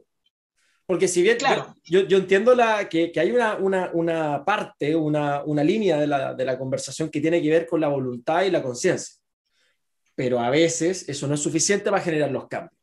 No, ¿sí? No, o sea, está claro que no, pues imagínate, si no la gente se quedaría en la casa y no saldría nadie a trabajar. Ahora, ahora eso de la pandemia a mí me pasa que en el fondo yo tengo eh, de estas actrices que yo te decía, que, tuvimos que, sacar con, la pandemia y que tuvimos que desvincular, en el fondo siguen vinculadas a la compañía desde cada vez que tenemos algo, son ellas a las que llamamos y ellas son las que siguen siendo parte de los FI, ¿cachai? Pero sin un contrato. O sea, en el fondo eh, se, transformó en... Ah, espera, espera, que parece, parece que esa parte no la contaste ahora. Ah, es que Sí, así que, bueno, retomando un poquito la historia. Claro. Eh, ¿Cómo te ha ido en la pandemia? Claro, nosotros, claro, estábamos nosotros en México con estas 32 funciones. Finales 2019, se me equivoco. Sí, nosotros nos fuimos a México, de hecho, el, el 20 de octubre. O sea, vino acá todo el boom y nosotros fuimos el último avión que alcanzó a salir en el fondo dentro de, del aeropuerto cuando ya estaba la chacra. O sea, la, las micros quemadas, la gente en las calles, todo eso ya estaba en el fondo en el eh, huyendo. Y, en eso nosotros, claro, teníamos estas funciones en México, vamos a México, nosotros éramos el, espectáculo que iba a ser como el emblemático de la COP25. Entonces nosotros íbamos a estar por todo Chile viajando con Chavo Dios Chatarra Electrónica y generando estas conversaciones ciudadanas sobre la economía lineal y la economía circular.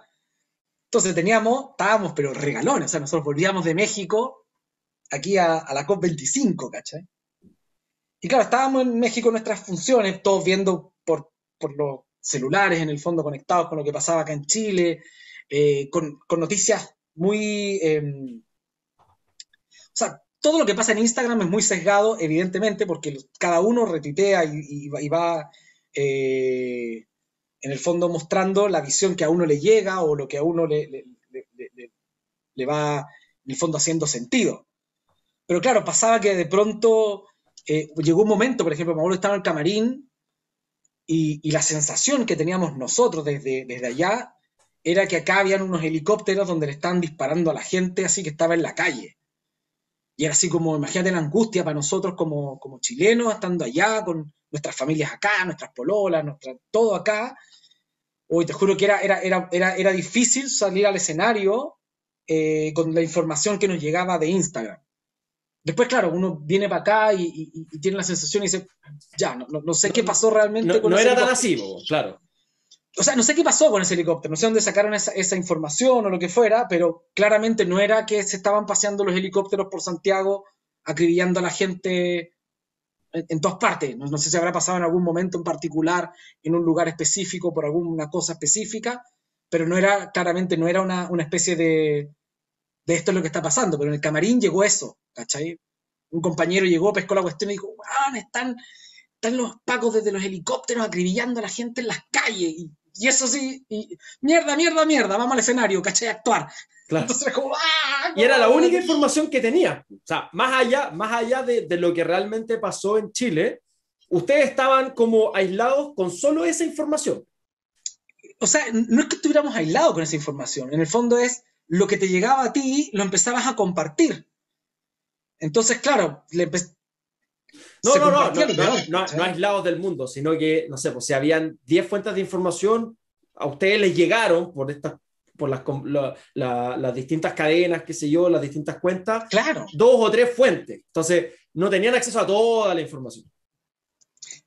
No, pues yo más encima vivo acá en, Plaza Italia Plaza Dignidad, ¿cachai? Vivo a, tres cuadras. Entonces, en el fondo también tenía la información de mi polola, que lo pasó pésimo, porque veía de todo, ¿cachai? Veía acá, acá tú, bueno, los viernes se seguía viendo, la pandemia para nosotros fue como un, un descanso así de, los viernes.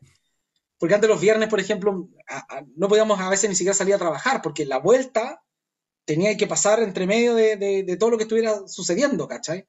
Entonces, claro, yo, que trabajo en San Miguel, me venía por como de San Miguel para acá y no me agarraba nada.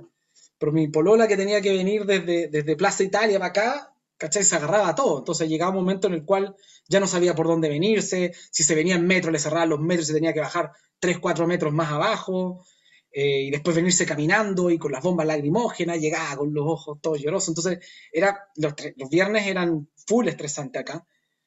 Y, bueno, eso pasó que en, el fondo eh, hizo que cuando llegamos acá, y ya no había COP25, o sea, se hizo en Madrid, dijéramos, pero, pero el, el show emblemático. todo, el proyecto preparado para la gira en Chile ya no iba. Ya no iba, po. No iba, ¿cachai? Y no solo no iba eso, sino que llegaste acá y, ya en noviembre todos los contratos que teníamos se habían cancelado. Y en diciembre también. Entonces, claro, era como que nosotros íbamos a llegar acá y veníamos. Venían estrellas, venían estrellas. Veníamos con la economía circular, ¿cachai? Veníamos estábamos en, cambiar el mundo desde lo lineal a lo circular, veníamos así como trabajando full y, con un crecimiento de compañía ya de, 13 personas trabajando y de repente así como chuta, todos 3, 4, 4 meses sin nada. Y, claro, ahí fue como, guau, ¿qué, ¿qué, hacemos? Porque nosotros me decían febrero, Ahí, ahí, te ves en febrero, ¿cachai? hay, que, hay, que, ahorrar para febrero, porque febrero es, por lo general se va de cero, dijéramos. Entonces, claro, pues, no, no, nos habíamos quedado sin la posibilidad de ahorrar estos meses que eran los mejores meses para las productoras, para todos los que hacemos eventos en el fondo final de año, el mejor momento. Entonces, nada, pues hablar con toda la compañía, bajarnos todos el sueldo, eh, pero todos, todos, hasta el, hasta el señor que le arrendamos el galpón, fue como, mira, todos nos estamos bajando un 30% el sueldo, bájame la arriendo un 30%. Bájame la arriendo un 30%. Pues es que era caro la arriendo por el escrito. y entonces fue, fue muy como difícil en ese momento la parte eh, estallido. Y después, claro, viene marzo, que empezó como un poquito a normalizarse. Nosotros teníamos que estar en el Lola Palusa, eh, teníamos otros eventos también, alcanzamos a hacer dos. Eh, y, ahí, pandemia. Pandemia. Entonces fue heavy porque en el fondo tenía ahí un poco de colchoncito que venía de México, pero te lo había gastado en los tres meses del, estallido, ¿cachai? Que, no te había entrado ninguno, entonces había, tenía un montón de gente contratada pagando eso, pagando el galpón, después bajando los sueldos, como para ya en marzo ver si es que se mejoraba un poquito la cosa y, y quizás llegar hasta final de año y después volver a los sueldos anteriores y de repente, ¡pa! Pandemia, oh, te juro que fue así como, qué mal momento para haber tenido una pandemia después del estallido. Yo creo que eso, como país, yo creo que fue como un... La tormenta perfecta. Sí, fue un, un suácate. Yo creo que el, por lo menos para los que estábamos, veníamos dañados, esto fue así una especie de fatality, así, del Mortal Kombat. Y, y, claro, pues ahí hablar con la gente, un poco decir, mira, ¿sabéis qué? La verdad es que no hay pega. O sea, se nos acabó la pega. Aquí hay que empezar a ver qué cosas podemos hacer online, pero no quiere decir que nosotros sepamos vender, vender online, sepamos qué hacer cosas online, ni si la gente va a consumir cosas online. Entonces, en el fondo, tuvimos que, que, echar al resto de la gente eh, y quedarnos los que veníamos de antes. Eh, un poco por, por el, compromiso que había tenido todos los de antes y porque pagar 11 meses de indemnización eh, tampoco se podía.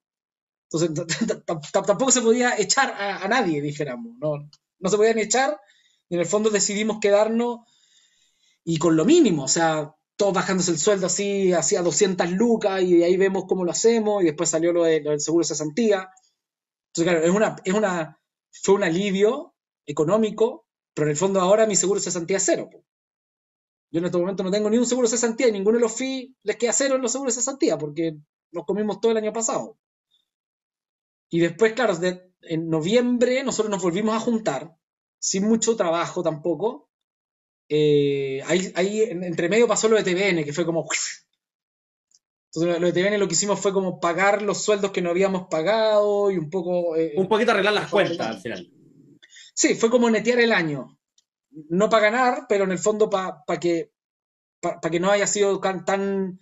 Porque claro, la gente estaba viviendo, pero porque no estábamos pagando los dividendos.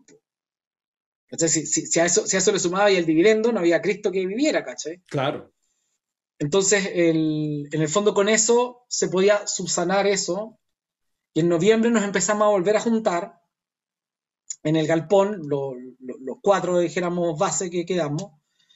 Y, y, de pronto empezó un poquito, en enero alcanzamos a hacer una función, ¿cachai? Hicimos una función en, La Pintana, tuvimos la suerte de poder haber hecho una con 50 personas, ¿cachai? Pero, pero en el fondo una función en un espacio abierto, en una multicancha, nos sacamos la, espinita de eso, grabamos un concierto también que, ahora ya Llevaban un año ya sin presentarse.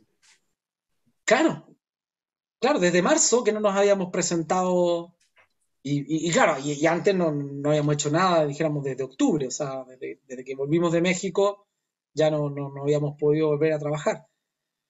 Y, y claro, entonces estábamos en eso, eh, resolviendo todo este tipo de cosas.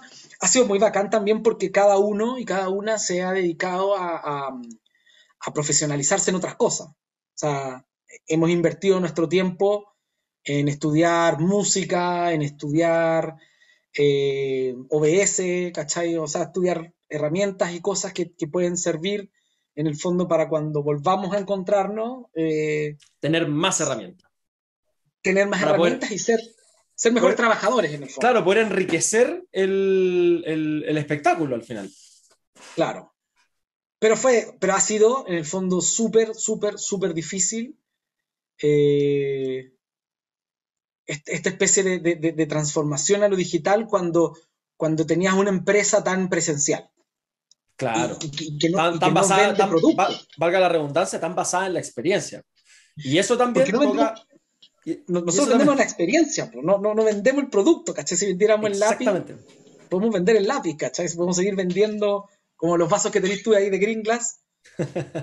Se han forrado los de Green Glass, han puesto más, hay más gente consumiendo pantalla, le ponen más lucas a las publicidades de Instagram y Facebook, la gente le compra más vasos, sacan vasos con mejores temáticas. E-, ellos sacan más vasos de la basura al final. En ese sentido, pues, ellos son un muy buen ejemplo de lo que estamos hablando aquí. Geniales. Geniales. O sea, son a nivel de empresa y de, generosidad, de, cómo, de cómo compartir el conocimiento, eh, son, yo diría, o sea, no sé si son únicos, pero que yo conozca, únicos, digamos, son... yo, pienso, yo pienso lo mismo, porque además hay un, tema, hay un tema de coherencia. Sí. Porque no es solo un tema de relato ni es un tema de marketing, sino que hay una coherencia en, todo, en toda la línea. Sí. Y, las fundaciones que apoyan, de, mascotas, de niños con cáncer, de, plantaciones de árboles, ¿no? Claro. y, publicar los números, si de repente hay algo tan básico, porque, por ejemplo, yo he escuchado en algunas conversaciones, eh, hablo con gente que cuando hablamos, por ejemplo, de emprendimiento y hablamos de empresa, y, se pone en la, en la, en, la, en el tapete, por ejemplo, que deberían sacar una ley para esto, y deberían sacar una ley para esto, y deberían sacar una ley para esto, como si las leyes arreglaran las cuestiones. Y es como, no, pues, no, La, ley, la ley tiene, esta es mi, mi opinión, obviamente, eh, mi opinión personal, eh, la ley tiene que marcar lo mínimo necesario para que, para que algo funcione. Claro. Pero de ahí para arriba, si tú quieres dar más, ofrecer más, tienes toda la posibilidad de hacerlo.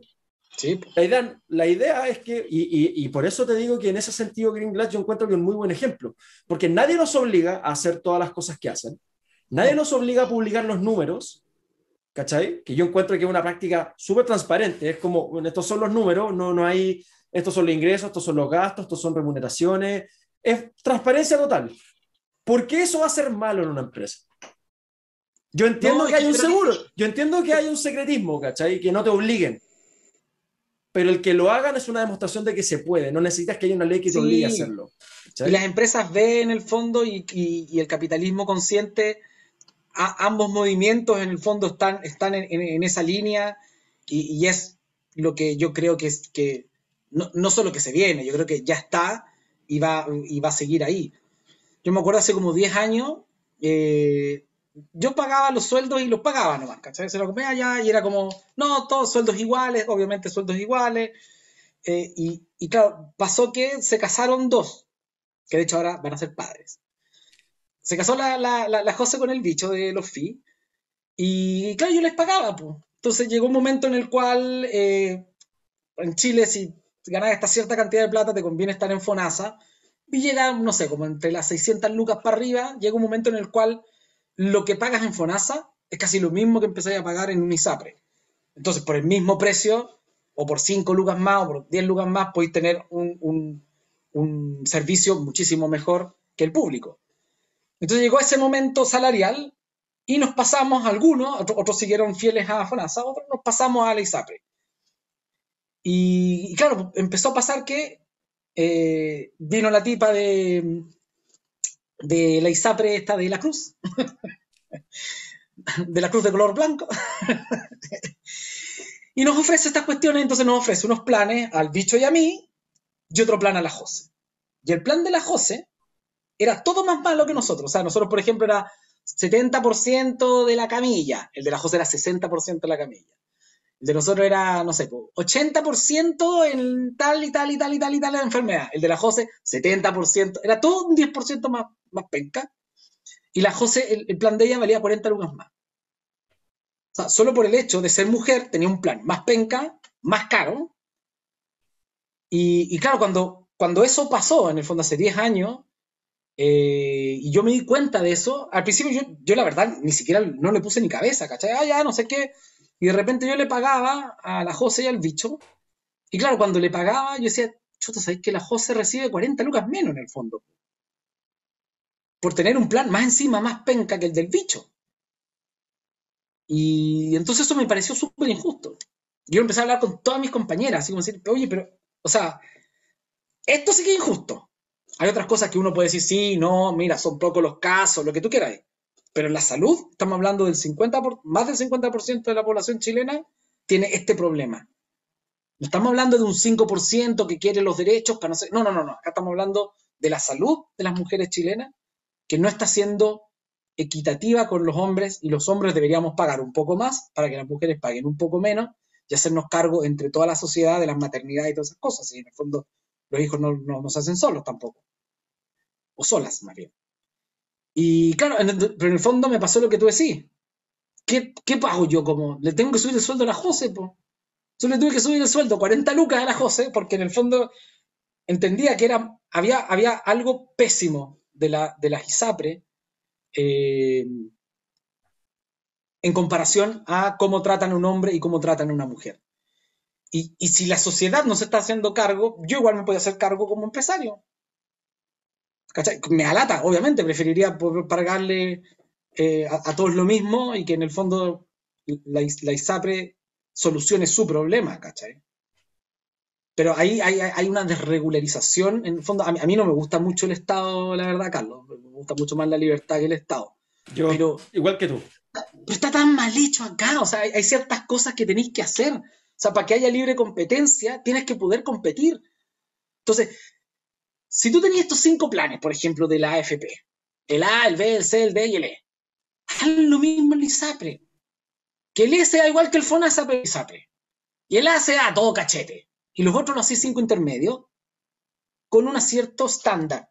Cosa que yo puedo comparar si es que esta ISAPRE de acá es mejor o me está ofreciendo mejor precio, porque si no son unas cuestiones que el 70% de la A más B, de la, de la camilla de no sé qué, no hay ni una posibilidad de comparar ni siquiera un plan con otro, Carlos. O sea, ni siquiera dentro de una misma ISAPRE uno termina comprando el plan que, te quiso vender la persona que, que fue a tu oficina a venderte lo que quiso venderte.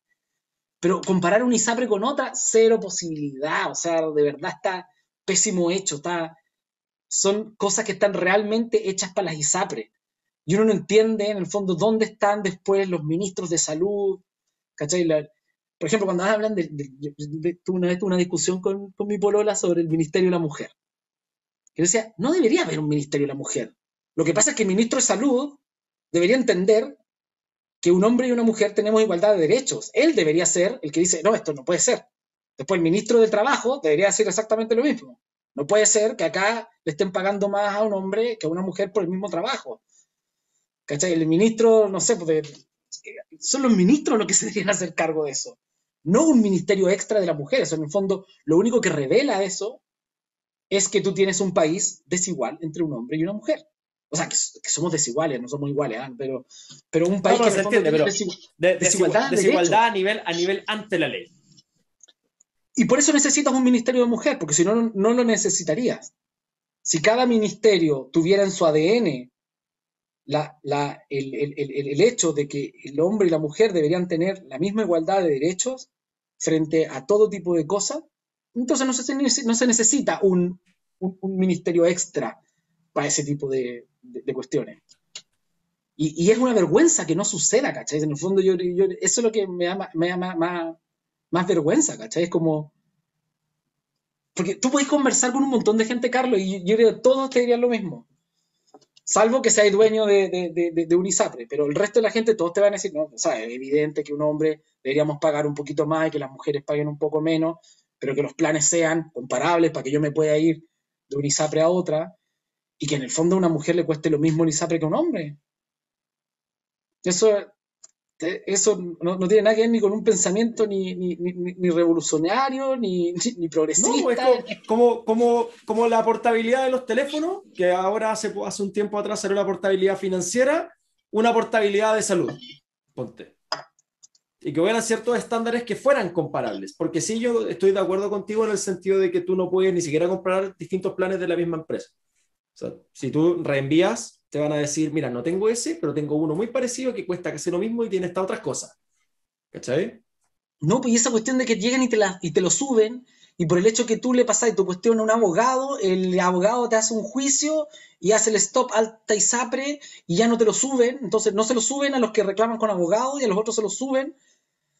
¿Esto qué es? O sea, o sea, ¿se puede subir o no se puede subir? Si se puede subir, que lo suban, y si no se puede subir, que no se lo suban, ¿cachai? Pero así como al que no hizo el plan cuando te llegó la carta de, es, es, como guagua que no llora no mama, Y, es una, y, una, lata que sea así, po, es una pena que sea así. Una pena, po. una pena, ¿cachai? Porque, porque además esas alzas, porque más, el tema es que más encima esas alzas son pequeñas, ¿cachai? La cosa es que si sumáis 6 millones de personas, ¿cachai? Que subieron 3 lucas, es plata, po. Es plata, claro. ¿Cachai? Pero al final lo que estáis haciendo es, pero al final lo que estáis haciendo es apostar a tres lucas. Claro. ¿Cachai? No, y además que, bueno, tú decís, guagua que no llora no mama, pero ¿hasta cuándo nos van a tratar como guagua? Claro, no, súper de acuerdo contigo, ¿cachai? Tiene llegar un momento en el cual tengamos una sociedad que sea razonablemente ética. Es que, mira, justamente estáis tocando un punto clave, porque lo que dijiste en su momento del capitalismo consciente, yo creo que eso es súper importante porque eso también tiene mucha relación con lo que la gente valora, porque aquí, aquí somos todos partes del juego. Sí, ¿Por qué a Green Glass le va bien?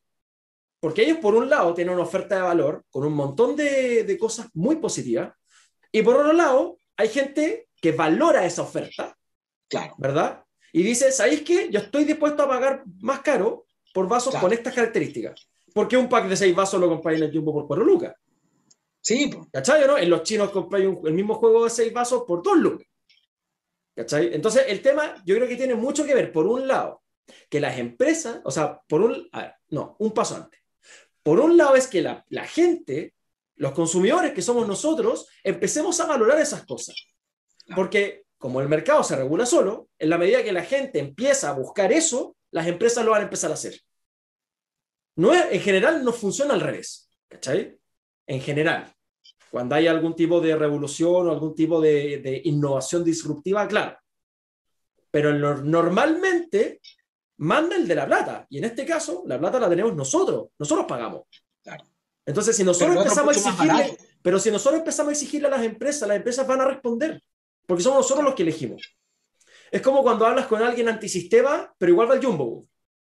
Si no te gustan las cadenas grandes, anda al mini market. po. Claro. ¿Cachai? Lo no? que hago yo. Pero, lo, pero ¿qué te dicen después? No, que es más cómodo, que tiene todas las cosas en un lugar. Y eso es lo que te vende el Jumbo. La oferta de valor del Jumbo es todo en un lugar. ¿Cachai? Tú puedes comprar más barato, nadie te obliga a ir al Jumbo, tú tienes la libertad de elegir. Pero si queréis comprar tu pedido del mes completo, tal vez vais a tener que ir a tres lados distintos, por ponerte un ejemplo. ¿Cachai? Pero eso es, esa es la oferta de valor del Jumbo, por ejemplo, todo en el mismo lugar. Pero tú tienes libertad de ir o no ir, entonces el problema no es del Jumbo. ¿Cachai o no? Es cuánto valoras tú eso versus tu tiempo, por ejemplo, o tu comodidad. Claro. Pero es una decisión de la persona. La persona es, cuando hablan de que el, el poder del pueblo, el poder del pueblo está en el libre mercado porque tú eliges. Si no nos gusta una empresa, le dejamos de comprar. Y la empresa, si no se adapta, va a quebrar. Es así de simple. Y cuando ocurren distorsiones es porque hay leyes asociadas. Que es un poquito lo que dices tú. Cuando hay mercados protegidos por las leyes, por los políticos, ahí es cuando no hay libre competencia. Y es ahí donde a nosotros nos quitan el poder de elegir. Claro. Pero donde nosotros realmente igual- y- tenemos y- el poder es en la libertad. Claro, el, el pro- el problema que tiene, encuentro yo, el, el- capitalismo es que en el fondo a alguien que le va bien siempre le va a empezar a ir mejor. ¿Cachai? Porque, por ejemplo, si tú empezáis a ganar y ganáis 100, o sea, que te sobren 100 en el fondo, esos 100 tú qué hay a hacer? ¿Te los vayas a gastar? Lo más probable es que no, ¿cachai? O te vayas a gastar 50 y te van a sobrar 50 igual. Aparte que te diste 50 de un lujo, te quedan 50. Y esos 50 los vaya, no sé, voy a hacer otro negocio, o los vaya a invertir, o vaya a hacer algo, y en el fondo vaya a hacer algo con esos 50. Y después, al otro mes, te vuelven a salir 100, y por estos 50 te viene otro pedacito y empezáis a crecer. Y claro, llega un momento que ya eres tan grande que decís, hoy me voy a comprar el de al lado, pues, ¿cachai? Y me empezó Ujú. a comprar la farmacia acá al lado, y me empezó a comprar la de allá, y me empezó a comprar la de allá, y me empezó a comprar la de allá. Entonces, mientras vais creciendo, empezáis a crecer en el fondo sin ningún tope. Y eso ha provocado en todo el mundo que en el fondo lo que sucede en Chile, que siete, nueve familias son dueñas de, de todo el país, sucede en Perú, sucede en España, sucede en Estados Unidos, sucede en todas partes. Entonces el capitalismo lo que ha hecho es como que falta el, el no solo el chorreo, sino que llegue un momento en el cual o tú no te puedas asociar y te tengas que dedicar a una sola cosa, que hay países, por ejemplo, que van en esa línea, pero acá en Chile va pasando que en el fondo la aseguradora es dueña de la AFP. Entonces, el que te, se supone que te debería dar tu renta, eh, tu- Claro. pagar tu pensión, también podría querer darte la renta vitalicia y te vende el seguro de vida y entonces se em- empieza como lo mismo que hay ciertas clínicas asociadas a ciertas ISAPRE, entonces el que, te, el que te da este servicio que debería mejorarlo de tal forma tiene totalmente un interés creado con este otro, entonces empiezan a crecer de tal forma que, que empieza a ser un poco nocivo. ¿Cachai? Y eso, estoy o sea, tú- súper estoy de acuerdo todo- contigo. estoy súper de acuerdo contigo. Yo creo que ahí hay un, una, un, un rol de fiscalizador que sí tendría que hacer el Estado, ¿cachai? Pero de fiscalizador, él es el árbitro, no juega el juego. Él es el árbitro. Claro, ¿cachai? Pero, pero- Y ahí entra el la, la, de la es que el Estado Pero- pero- a, a- a todos les pagan el.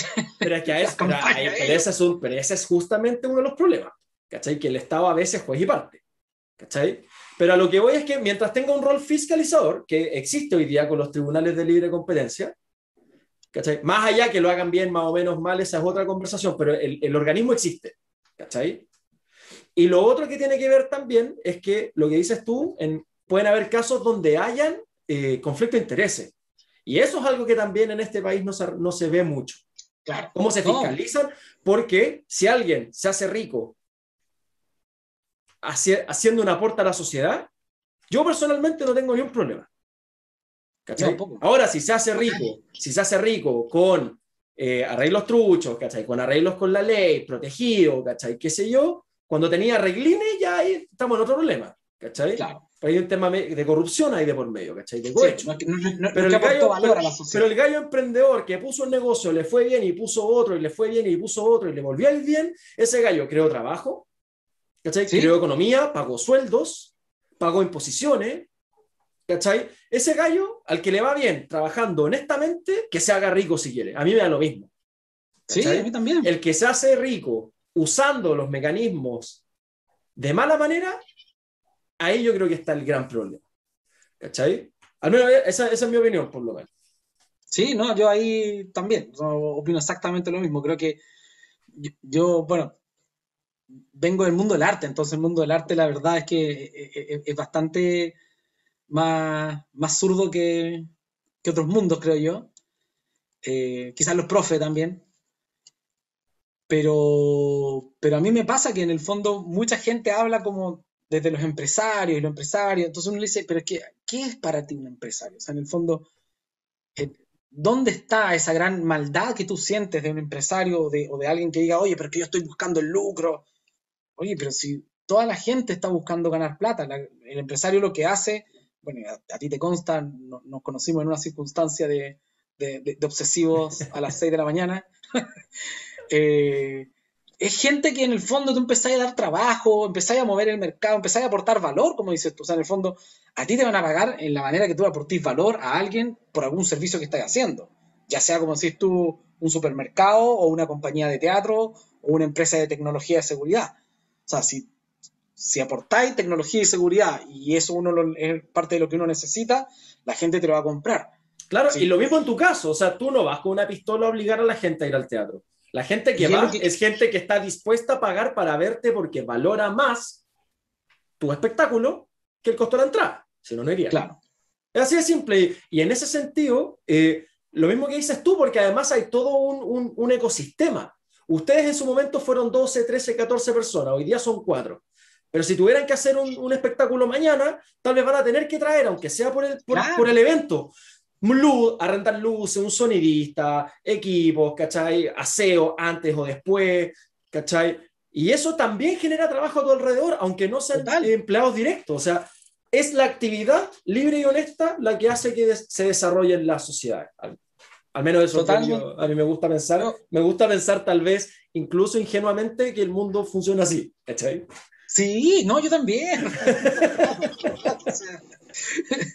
No, yo también creo que el. Que, y, y- y- y- es el. el- yo, yo hablo con. Tengo una amiga que es totalmente contraria a, a- a mi, a mi filosofía, entonces peleamos harto y discutimos harto. Eh, yo ya trato de discutir lo menos posible, la verdad. Ya encuentro que muchas veces las discusiones. Eh, tú nunca le vas a cambiar el punto de vista a la otra persona, la otra persona probablemente no te va a cambiar el punto de vista porque son opuestos. Entonces yo creo que cuando en la mesa te decían, mira, no hable ni de política, ni de religión, ni de, ni de fútbol, ni de deporte en la mesa, yo creo que era, era, una- era un sano era, era un sano ejercicio para, para la tranquilidad mental. Sí, Y- en, y mi casa también, que- en mi casa también se decía eso. Sin embargo, yo creo que eso también ha generado lo que estamos viendo hoy día, que fueron temas tabús por mucho tiempo. Ahí, Es que ahí yo- más, más que evitar el tema, yo creo que ahí lo que faltó fue justamente educación. Pero claro, pero saber no- más, saber más de ambos lados para poder elegir sabiendo y no elegir porque era o, o que eres de un lado o el otro porque es el lado que conoces, sino ojalá conocer ¿Sabes los dos y poder elegir, ¿cachai? yo creo que hay, hay eh, y a mí me, llama la atención eso, eh, como cuando hablábamos de la transparencia de las empresas B o de las empresas de capitalismo consciente, eh, es muy fuerte ver la poca transparencia que hay en nuestra clase política y en el país entero. O sea, en el fondo es, eh, uno ya no sabe realmente qué cosas, porque cada vez que paga una ley sale con una letra chica que no sé qué cuestión, que no sé qué, y no es para el tanto, y es para el 20%, del 3%. O sea, por ejemplo, cuando uno habla de, este, em, de los hogares de más riesgo, en el fondo son los hogares que están inscritos. Entonces, cuando dice, vamos a apoyar al 80% de los, de los hogares que más lo necesitan, es el 80% de los que están inscritos. ¿Y quiénes son los que están inscritos? Claramente, de Plaza Italia para arriba, yo te podría apostar de que no hay ni un 5% de esos hogares inscritos en el Registro Nacional de Hogares. No están inscritos. Entonces, el, el, el, el 100% de los hogares inscritos en el Registro Nacional de Hogares no es el 100% de los hogares de Chile. Entonces, cada una de estas, de estas, de estas cosas encuentro que carecen tanto de transparencia que al final empiezan a ser como entrinclados que no sabéis si quién te accede a cuál bono y por qué, ni, ni cómo, ni qué tenéis que hacer, y si lo que tú estás diciendo realmente es verdad, o el otro está diciendo mentira, o el otro está realmente... Son los casos realmente que, Chile hubo un momento en que informaba unas cuestiones a la ONU y hacía otros informes acá, y no era lo mismo lo que estaba mandando para afuera que acá de los contagiados y los muertos. Después viene una cuestión donde Chile dice que se gastó una cierta cantidad de millones de pesos y después sale un informe de unos periodistas donde dice, sí, claro, Chile puso eso, pero puso eso el seguro de cesantía y los retiros del 10%, y esa no es plata del gobierno, pues entonces no seis patúo, ¿cachai? ¿Cómo voy a decir que acudiste a la población con esa plata cuando, cuando seguro cesantía era de las personas y el 10% también? O sea, no, no, no puede aparecer Chile internacionalmente como que los, las, las ayudas del gobierno incluían el 10% de seguro de cesantía, porque eso no es una ayuda del gobierno, eso fue como una ayuda legal y, y, habían regañadientes por lo demás por parte del gobierno, ¿cachai? Entonces, entonces, claro, empiezan a las cuestiones a ser poco transparentes. Claro, de todas maneras. Y anda a saber tú con los gastos, por ejemplo. O sea, ¿qué tan, ¿qué tan, difícil? O sea, te pongo un ejemplo, y esto aquí se lo dejo de regalo para el, para el candidato que sea que no escuche y le guste la idea. Crear, sin que tú obligue una ley, crear de pura buena fe un portal de municipalidad transparente y publicar todos los gastos de la municipalidad. Atrévanse, po. Atrévanse a poner el 100% de las facturas de la municipalidad online. Claro. ¿Cachai? ¿Qué tan difícil es hacer eso? Te pregunto si. Yo, sé. ¿Qué tan difícil es hacerlo? Yo creo que lo difícil es que hay, hay el, mucha El costo político.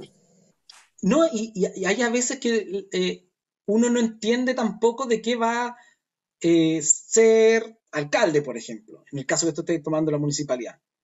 te, voy a dar un, ejemplo así para que veáis, te voy a llevar a otro lado.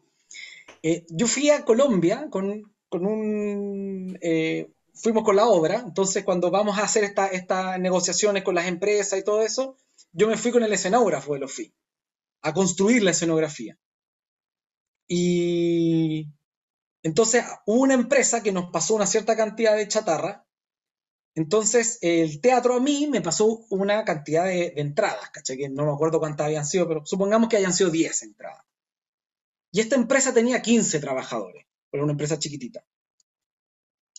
Entonces yo llegué y les ofrecí 15 entradas, ¿cachai?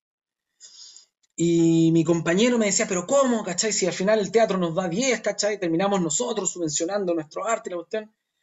Entonces yo le decía, es que lo que pasa, o sea, que en el fondo ellos nos están pasando a nosotros toda la escenografía. Entonces, si tengo que pagar de mi bolsillo cinco entradas para que vaya toda la empresa, yo lo voy a pagar, ¿cachai? Lo pago en mi bolsillo o lo pago de los fíos, me da lo mismo. No, no. Pero en el fondo, para mí, eso es parte de negociar, es parte de la buena onda, porque esa gente confía en nosotros sin conocernos, buscarlo. Pues, o sea, está en otro país, te llega un mail de una compañía chilena de teatro, ¿qué? ¿Tenía idea quiénes son? si se come, qué hacen los finos, no tenía idea de nada. Entonces, para mí que confíen en mí en otro país desde la nada me parece bellísimo y, entonces yo totalmente dispuesto, viajo para allá con vino, con todas las cuestiones para regalarle a la gente y agradecerle en el fondo su, confianza. pero claro, desde el punto de vista de un trabajador, él lo que está viendo es que si a ti te regalaron 10, deberías repartir 10.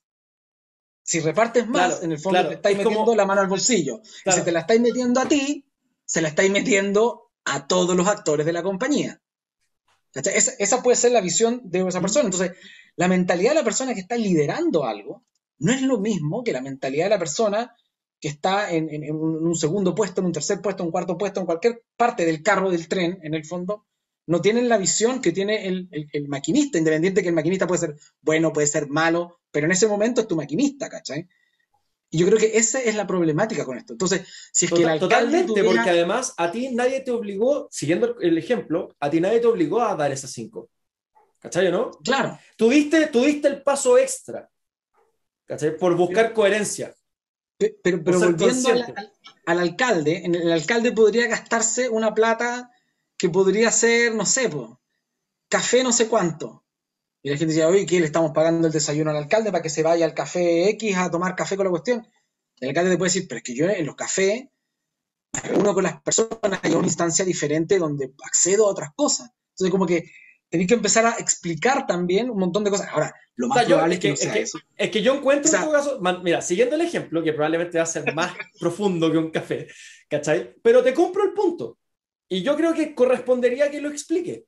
Porque una cosa es pagar un café en un, en un, en un café, para que la redundancia, ¿cachai? Invitando con platas públicas, aunque sea algo pequeño. Y lo otro es que si tiene una reunión, que la haga en la MUNI, tomando el mismo café que todos toman. Y que ese gasto es parte del café del funcionamiento. Sí, no, como, como, cualquier empresa tiene su cafetería y, y, pone su café en las áreas comunes cuando hay, ¿cachai?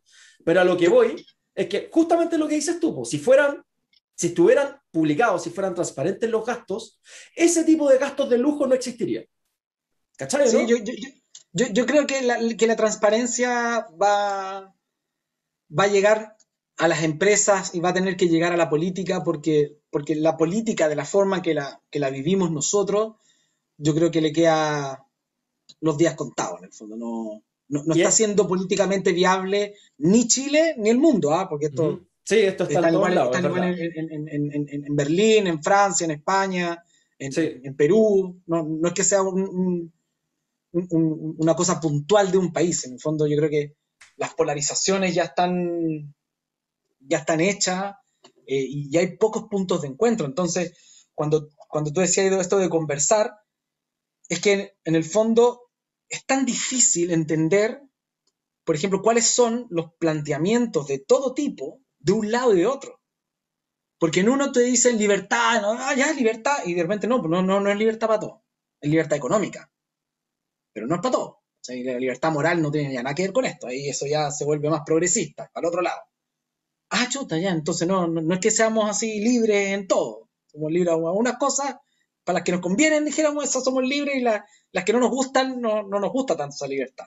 Entonces ahí te enredáis un poco sí, es que, es que, yo estoy de acuerdo contigo. Y parte de ese enredo, eh, yo creo que tiene que ver con que cuánto sabemos de cada lado es limitado. Sí. Porque al final, poco transparente. Cuando, uno discute, tomando un poquito la diferencia entre conversar y discutir, cuando uno discute es como yo tengo aquí mi argumento preparado para tirártelo. Cuando, cuando digáis esto, te voy a cagar. ¿Cachai? No, porque tú. Claro, no. ah, pero lo que estáis tú diciendo lo hicieron acá y que la cagá. Sin embargo, ¿cachai? Sí, porque a ver, un paso antes. Yo tampoco creo que se, se, trate de buscar buenos y malos, a menos que efectivamente haya un tema, un chanchullo de por medio, ¿cachai? Una, una cosa más trucha, más oscura. ¿Cachai? Pero, por ejemplo, una conversación entre nosotros, yo creo que podríamos tener temas donde tal vez no estemos de acuerdo, pero estamos conversando. Y yo, por lo menos, eh, hablando contigo, yo he aprendido cosas. ¿Cachai? Entonces, yo creo que tiene mucho que ver con cómo se enfrenta la situación, que, llevamos, por eso te decía que eh, el que sea tabú, yo creo que ha hecho que durante 30 años se generaran vacíos, muy importante. Si todos supiéramos más, tendríamos más puntos comunes. Claro, pero ese, ese saber más no tiene que ver con que tú te pongas a discutir un tipo que te va a hablar de una izquierda que ya ni siquiera existe, porque es un, gran problema, creo yo, de, la izquierda, es que uno no entiende en el fondo qué es, qué es lo que propone. Porque no, sea, nosotros hemos tenido hasta dos presidentes, bueno, una presidenta dos veces, supone del Partido Socialista, ¿cachai? O sea, en el fondo, y, las políticas que han tenido eh, han sido, eh, uno no podría decir que eran políticas económicas socialistas. Bastante lejos, dijéramos, sobre todo Ricardo Lago, eh, de, una política económica socialista. Entonces, en el fondo, ¿cuál es el socialismo de ahora? ¿Cachai? ¿Cómo ven la parte económica? ¿Cómo ven la parte, en el fondo, cómo resolvemos la economía del país? ¿Cómo lo echamos para adelante? ¿Cuáles son esas ideas que están de fondo? Son ideas que uno no, logra comprender, ¿cachai? No se entiende en el fondo cuando alguien, de hecho, incluso la, gente de, Revolución Democrática eh, o del Frente Amplio, como que ¿Qué es lo que pretenden ellos de país? O sea, en el fondo uno dice, ya, a mí me gustaría ser como quién, ¿cuál es el país? Porque a veces te nombran países que se supone deberían ser más socialistas y uno se va a la parte y son totalmente capitalistas, ¿cachai? O sea, países que de repente, claro, tuvieron una mentalidad eh, diferente hace 30 años atrás, pero hace 30 años ya cambiaron, ¿cachai? Entonces, entonces como que uno dice, ¿cuál es el país que sueñas en el fondo? ¿Cuál es, cuál es dónde está ese, ese anhelo para que construyamos en el fondo todo ese anhelo, porque es súper probable que si, nos ponemos de acuerdo todos, yo creo que mucha gente puede tener los mismos anhelos. O sea, de, todas maneras, de todas maneras. De todas maneras. Y aunque, aunque suene cliché, yo creo que la gran mayoría de las personas estamos en el centro. Porque yo, yo creo que no son muchos los extremos. ¿Cachai? Lo que pasa es que los extremos meten más ruido en ambos lados. Sí, pero la gran mayoría yo creo que estaba en un centro que también, el, estar en el centro te permite hacer concesiones. ¿Cachai? Una cosa que hablaba con, con, con Juan Pablo Rodríguez eh, hace un par de episodios atrás, era justamente hablar eso, que hoy día es como ya, la izquierda tiene su manifiesto y su, sus reglas y su ley, y la derecha tiene su libro de economía y su ley también. Y lo que hacen es, es que esto se hace así porque aquí lo dice. No hay nadie en el centro diciendo, ya tenemos este problema, busquemos las mejores soluciones que hay en el mundo, veamos cuál es la que se aplica mejor y hagamos esa. No, es, hay que hacerlo por como dice el dogma. No Nadie está buscando hoy día las soluciones reales al problema que tenemos ahora. Es como, hay un problema económico, ya, vamos a libre economía. Hay un problema social. A ver, ¿qué dice, el, manifiesto? No hay nadie diciendo, a ver, este problema, ¿qué otros países lo han tenido y cómo lo han arreglado? Y vamos a la práctica. ¿Cachai? Sin a, veces, ni siquiera se llega al dogma, Carlos, porque a veces, en el fondo, lo que, lo que pasó con las pesqueras acá en Chile, ¿cachai? Eso ya no es un dogma, eso no tiene que ver con la libre economía, eso tiene que ver con un chanchullo, eso es un delito. Eso es un delito por el cual en estos momentos no hay nadie preso. ¿Cachai? Y las cosas que van pasando, en el fondo, que son robos, que son desfalcos, que son eh, chanchullos entre empresas. Fraude. son delitos, eso, son fraude, no tiene, no tiene que ver con, con un capitalismo ni, ni, con nada por el estilo. O sea, en el fondo eso es, es matar a la, al, pesquero, es matar la fauna, o sea, en el fondo es, es todo malo, todo mal hecho, e, e, esa parte. Entonces, es, complejo porque, porque no, logramos tener, en el fondo, ni siquiera ponernos de acuerdo en, en, en qué es qué. ¿Cachai? Si alguien, si alguien te pudiera decir, a ver, ya, eh, yo me acuerdo cuando era chico, mi papá me decía, mira, en el fondo es, la derecha es la libertad y la izquierda es la igualdad. Y esas dos cosas en el fondo no conversan, porque tú o eres igual o eres libre y te vas diferenciando de los otros. Claro. Entonces yo a mí me quedó eso, entonces dije, ah, ya, pues miren, entre libertad, igualdad, pucha, si tengo que escoger uno, yo escojo libertad. Pero después en la vida, pucha, la gente de derecha no me representa nada. Yo jamás he votado por alguien de derecha porque no me representan. No siento que representen la libertad de esas personas. Siento que, nada que ver, representan otro, otro tipo de cosas, otro tipo de intereses que no son los míos. Eh, y, entonces es, e, es, bien triste porque, porque uno no logra entender en el fondo qué significa cada partido político, qué representa cada partido político, por qué yo quisiera estar en este o en este otro o en este otro. ¿Cachai? ¿Cuáles son las ideas, en el fondo, que uno pueda decir ya? Por esto, esto es el, el pilar de este partido político. Estos son los pilares de este, este, este, y uno decir, chuta, me siento más identificado en este. Porque por, persona, ni uno, pues, ¿cachai? O sea... ¿Son todos o intercambiables o repetidos? Sí, o imagínate, uno, uno, tiene políticos, Carlos, que están, la mayoría de nuestros políticos son personas que ya tenían bastante edad hace 15 años. Y el mundo cambió en 10 años. Entonces, ¿esta gente qué está haciendo? ¿De qué? Si no tienen idea de nada. De nada de lo que está pasando ahora. Entonces, claro, poder tener un par de sabios ahí, bacán. Eso es obvio, ¿cachai? Pero tener a pura gente que tiene, no sé, 50, 60 años metidos en todos los cargos políticos y que vienen de hace chorro mil gobiernos, y los otros se van repitiendo y tenía los mismos senadores, los mismos diputados, los mismos tipos refiriéndose ahí en los mismos programas de televisión. En el fondo decía, esta gente es otro mundo, esa gente ya lo hizo mal. Ya, es, ya tienen el mundo, el país como lo tenemos. Entonces esa gente no es la que queremos. A lo menos un par, ¿cachai? Que uno diga ya, para este, aprender de los errores de estos dos, ¿cachai? Vénganse para acá, porque uno de los errores están totalmente subvalorados, creo que cuando uno se equivoca, lo que más hace es aprender. Entonces, tenemos una sociedad de. claro, pero es que ahí toca un punto que es tan, es tan importante, porque para poder aprender del error, tienes que estar dispuesto a mirarlo. Hay, una, hay una canción de un español, no me acuerdo el nombre ahora, pero hay una frase que decía que yo no aprendo de la experiencia, aprendo cuando estoy dispuesto a aprender. Porque tú, si tú te querés caer 10 veces con la misma piedra, mientras no seas capaz de parar y decir, ¿por qué me estoy cayendo? No hay a aprender. Entonces, claro, los errores nos enseñan, pero nos enseñan en la medida que estamos abiertos a, a la experiencia. Y eso yo creo que va por ahí, ¿cachai? Porque también hay cosas que se han hecho muy bien y que nadie dice, y las cosas que se han hecho mal, lo que dicen, no, vamos a hacerlo de nuevo, pero con más plata. A ver si ahora funciona. En vez de buscar tal vez cómo, cómo darle la vuelta para hacerlo andar bien. ¿Cachai?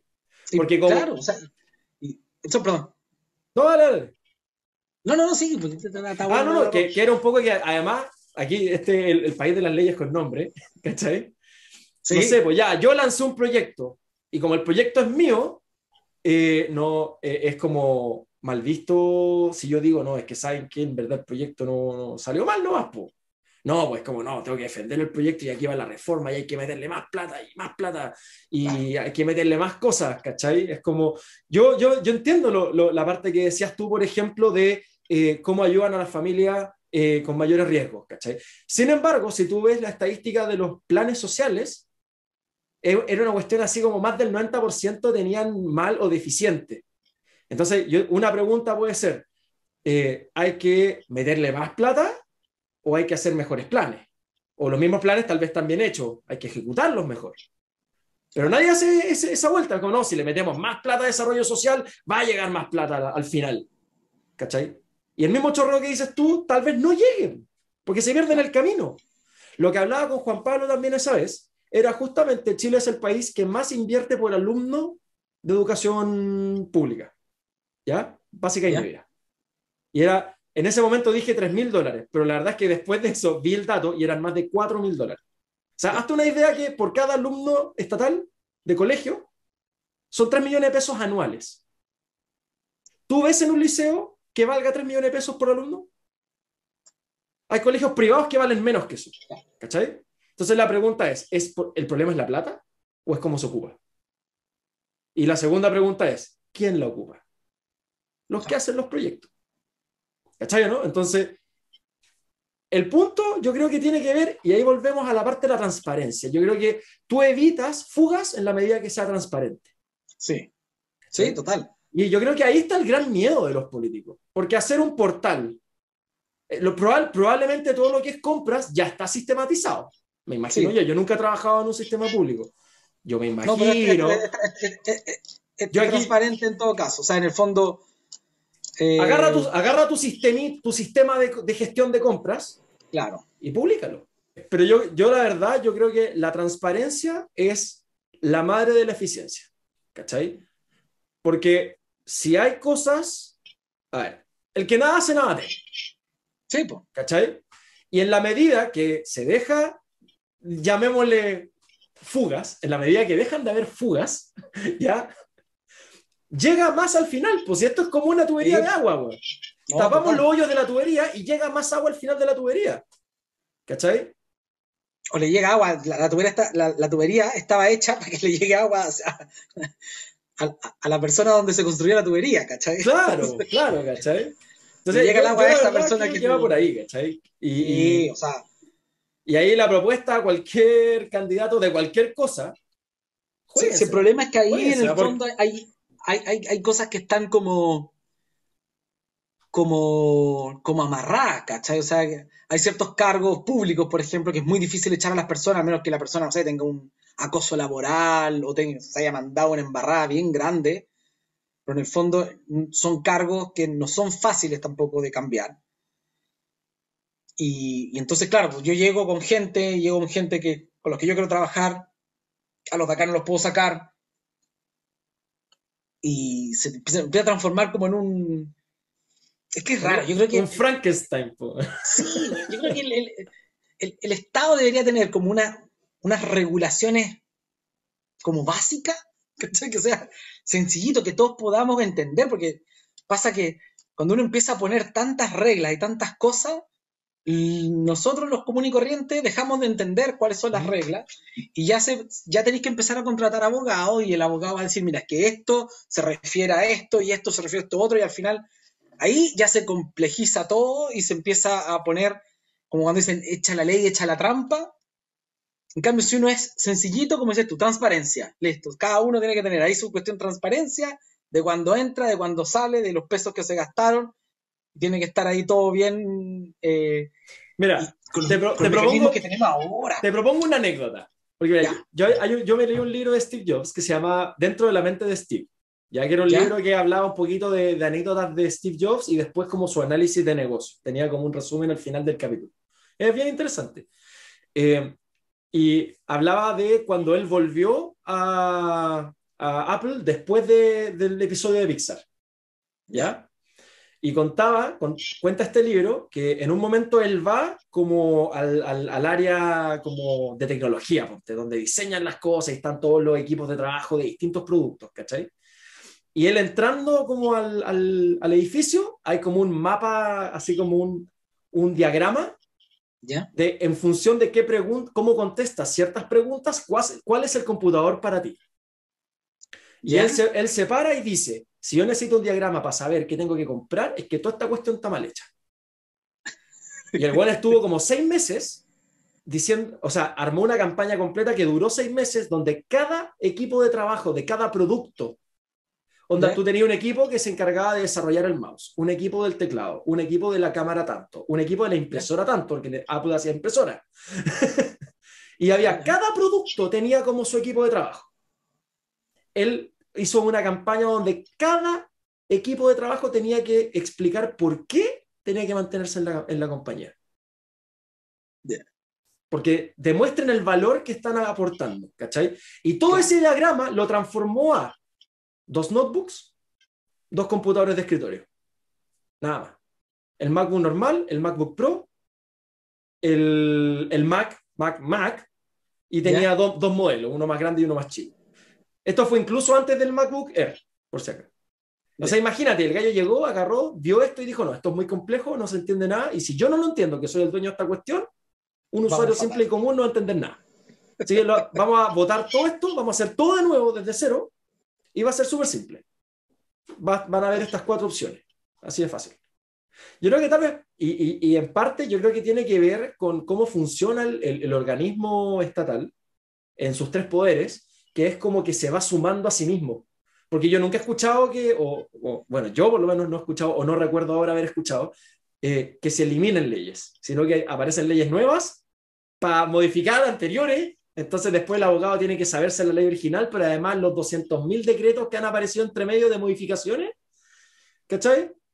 Entonces yo creo que debe ser muy difícil a nivel eh, institucional hacer como este reset, por decirlo así. Claro. ¿sabes? Debe ser muy difícil porque me imagino que en la medida que salen leyes nuevas, los distintos actores, las empresas, las personas, qué sé yo, eh, tienen que ir ajustando su, su, propia forma de funcionar. Sin tener idea, ¿ah? porque claro. publican la ley y nadie se está leyendo el, diario, oficial, para saber cuáles son, cuáles son las leyes nuevas que se están publicando. Como si te enteraste porque salió en la tele o se enteró tu contador, te enteraste, si no... Claro, pues si tu contador no está al día, te llega la multa tipo, porque hiciste más tu declaración o no sé, me imagino yo. Oye, Joseph, te tengo que decir algo. ¿Viste? Se nos, pasó el tiempo y no llegamos al tema interesante, ¿viste? Pucha, cae. Nada que hacer. Oye, no, pero la verdad, la verdad es que debo decir que la conversa estuvo súper, súper interesante. Súper interesante, me encantó. Y que nos haya quedado el tema de las emociones, que era un tema que empezamos, a, empezamos la conversación por ahí. Sí. Qué triste. Bueno, es así. Es así. Y justo triste por la pérdida. El show debe continuar. El show debe continuar. el show debe continuar. Si quieres algún día hacemos una, reunión los dos y. Es que lo, que pasa es que puede servir para toda la gente que trabaje con emociones. las herramientas que, he desarrollado sirven para, entenderse. Entonces yo creo que eso es, lo, más valioso para mí, eh, es entender de dónde viene la, la, emoción, porque muchas veces no entendemos de dónde viene la entendemos cuando la sentimos. O sea, si tenemos rabia, sabemos que tenemos rabia. Pero poca gente sabe que la rabia se gatilla por la injusticia, ¿cachai? Entonces, cuando tenés rabia, sientes que te no sabes qué hacer con la rabia o de pegarle un cojín o lo que fuera, pero muy pocas veces te haces la pregunta qué es lo injusto que tú estás sintiendo.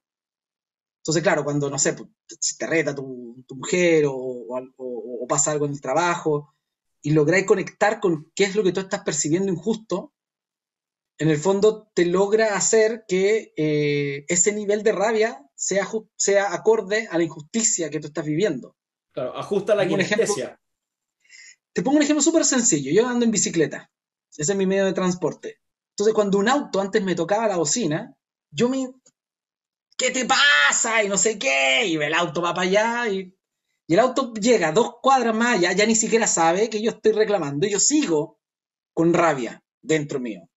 Y eso es puro cortisol que en el fondo yo me la estoy comiendo solo, porque el gallo el auto ni siquiera le importó. Solo me tocó porque, porque era ciclista, ¿cachai? Y, no, y no partí tan rápido como partió el auto en el semáforo en verde.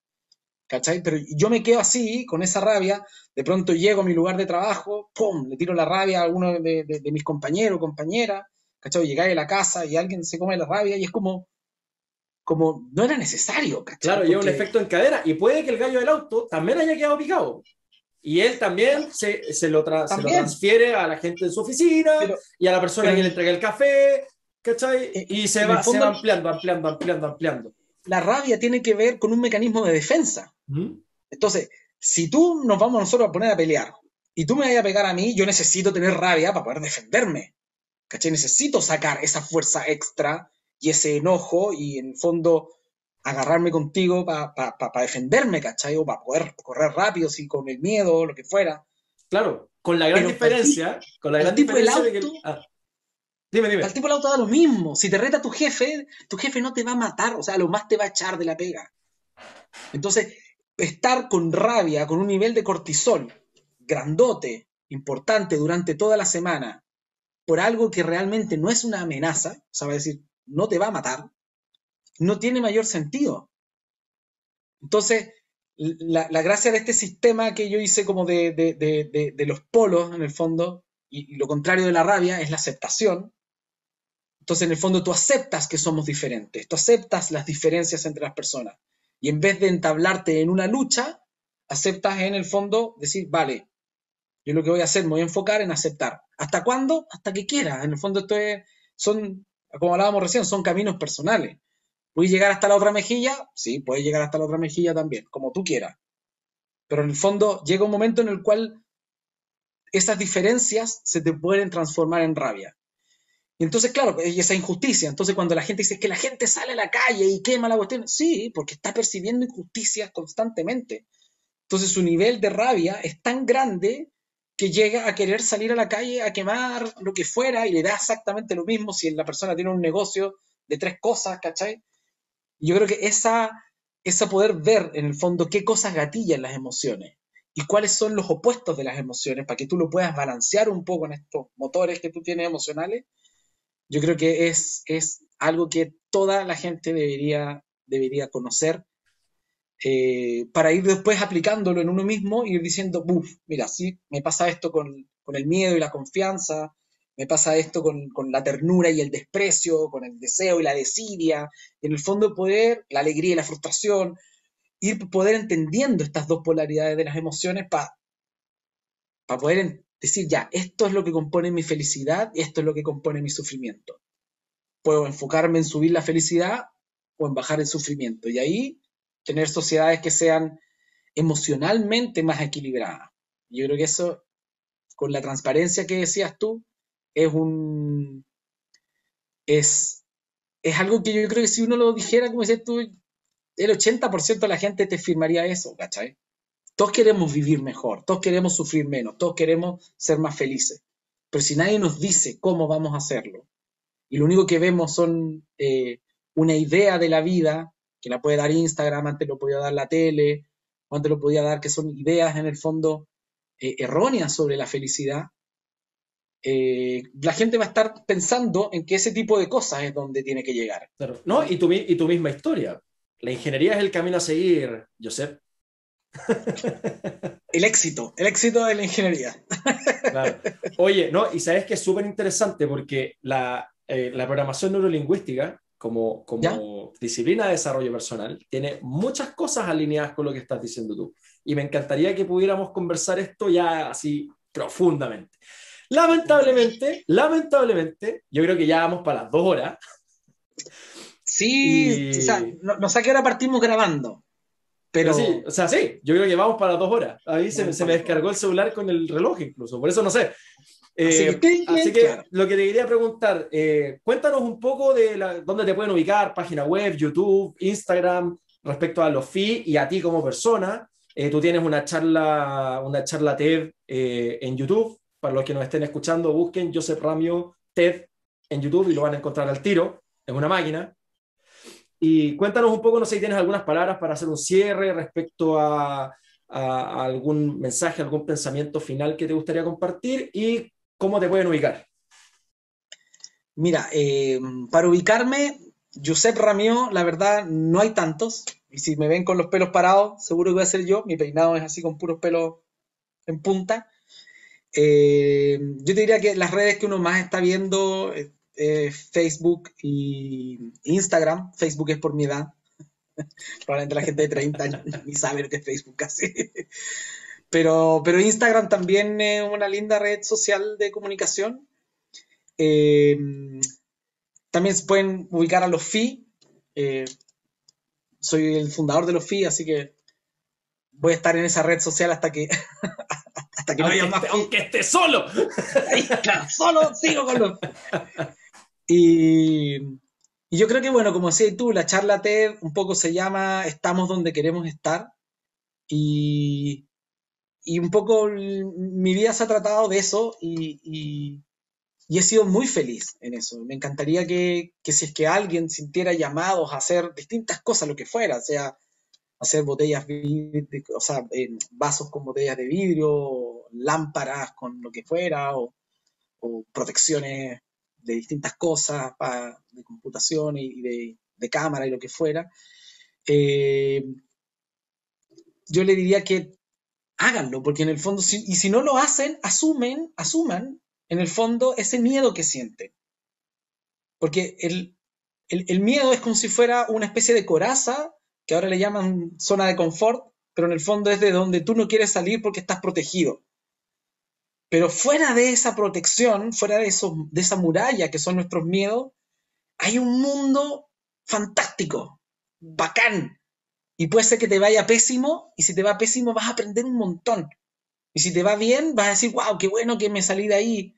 Y después siempre vas a poder volver, siempre vas a poder eh, entablar relaciones con amigos, con familiares, siempre se quedan ahí esas relaciones buenas.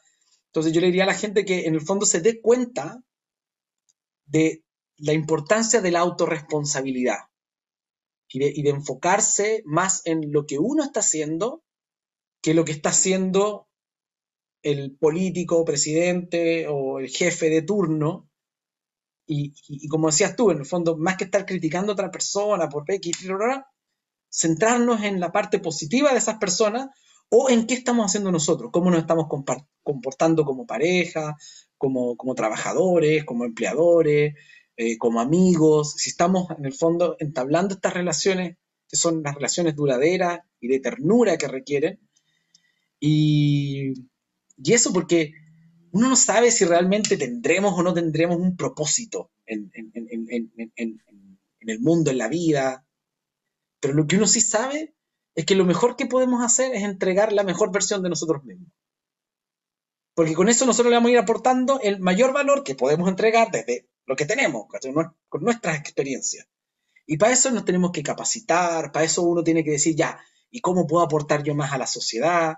Y en el fondo cuando uno se empieza a centrar en eso, yo creo que eh, el dinero o, las cosas que uno, las retribuciones que uno va teniendo, van a ir llegando, tal como decías tú, Carlos, por, por el valor que tú le estás dando a la sociedad, siendo tú el mejor Carlos que puede ser. Pues yo voy a ser el mejor Yusef que puede hacer y espero que el resto de la gente vaya trabajando durante toda su vida, no paren nunca de estudiar y capacitarse, para poder ser cada día tantito mejores y entregar una mejor versión de nosotros mismos para poder, como decimos los FI, creer y crear un mundo mejor. Carlos Carlos Carlos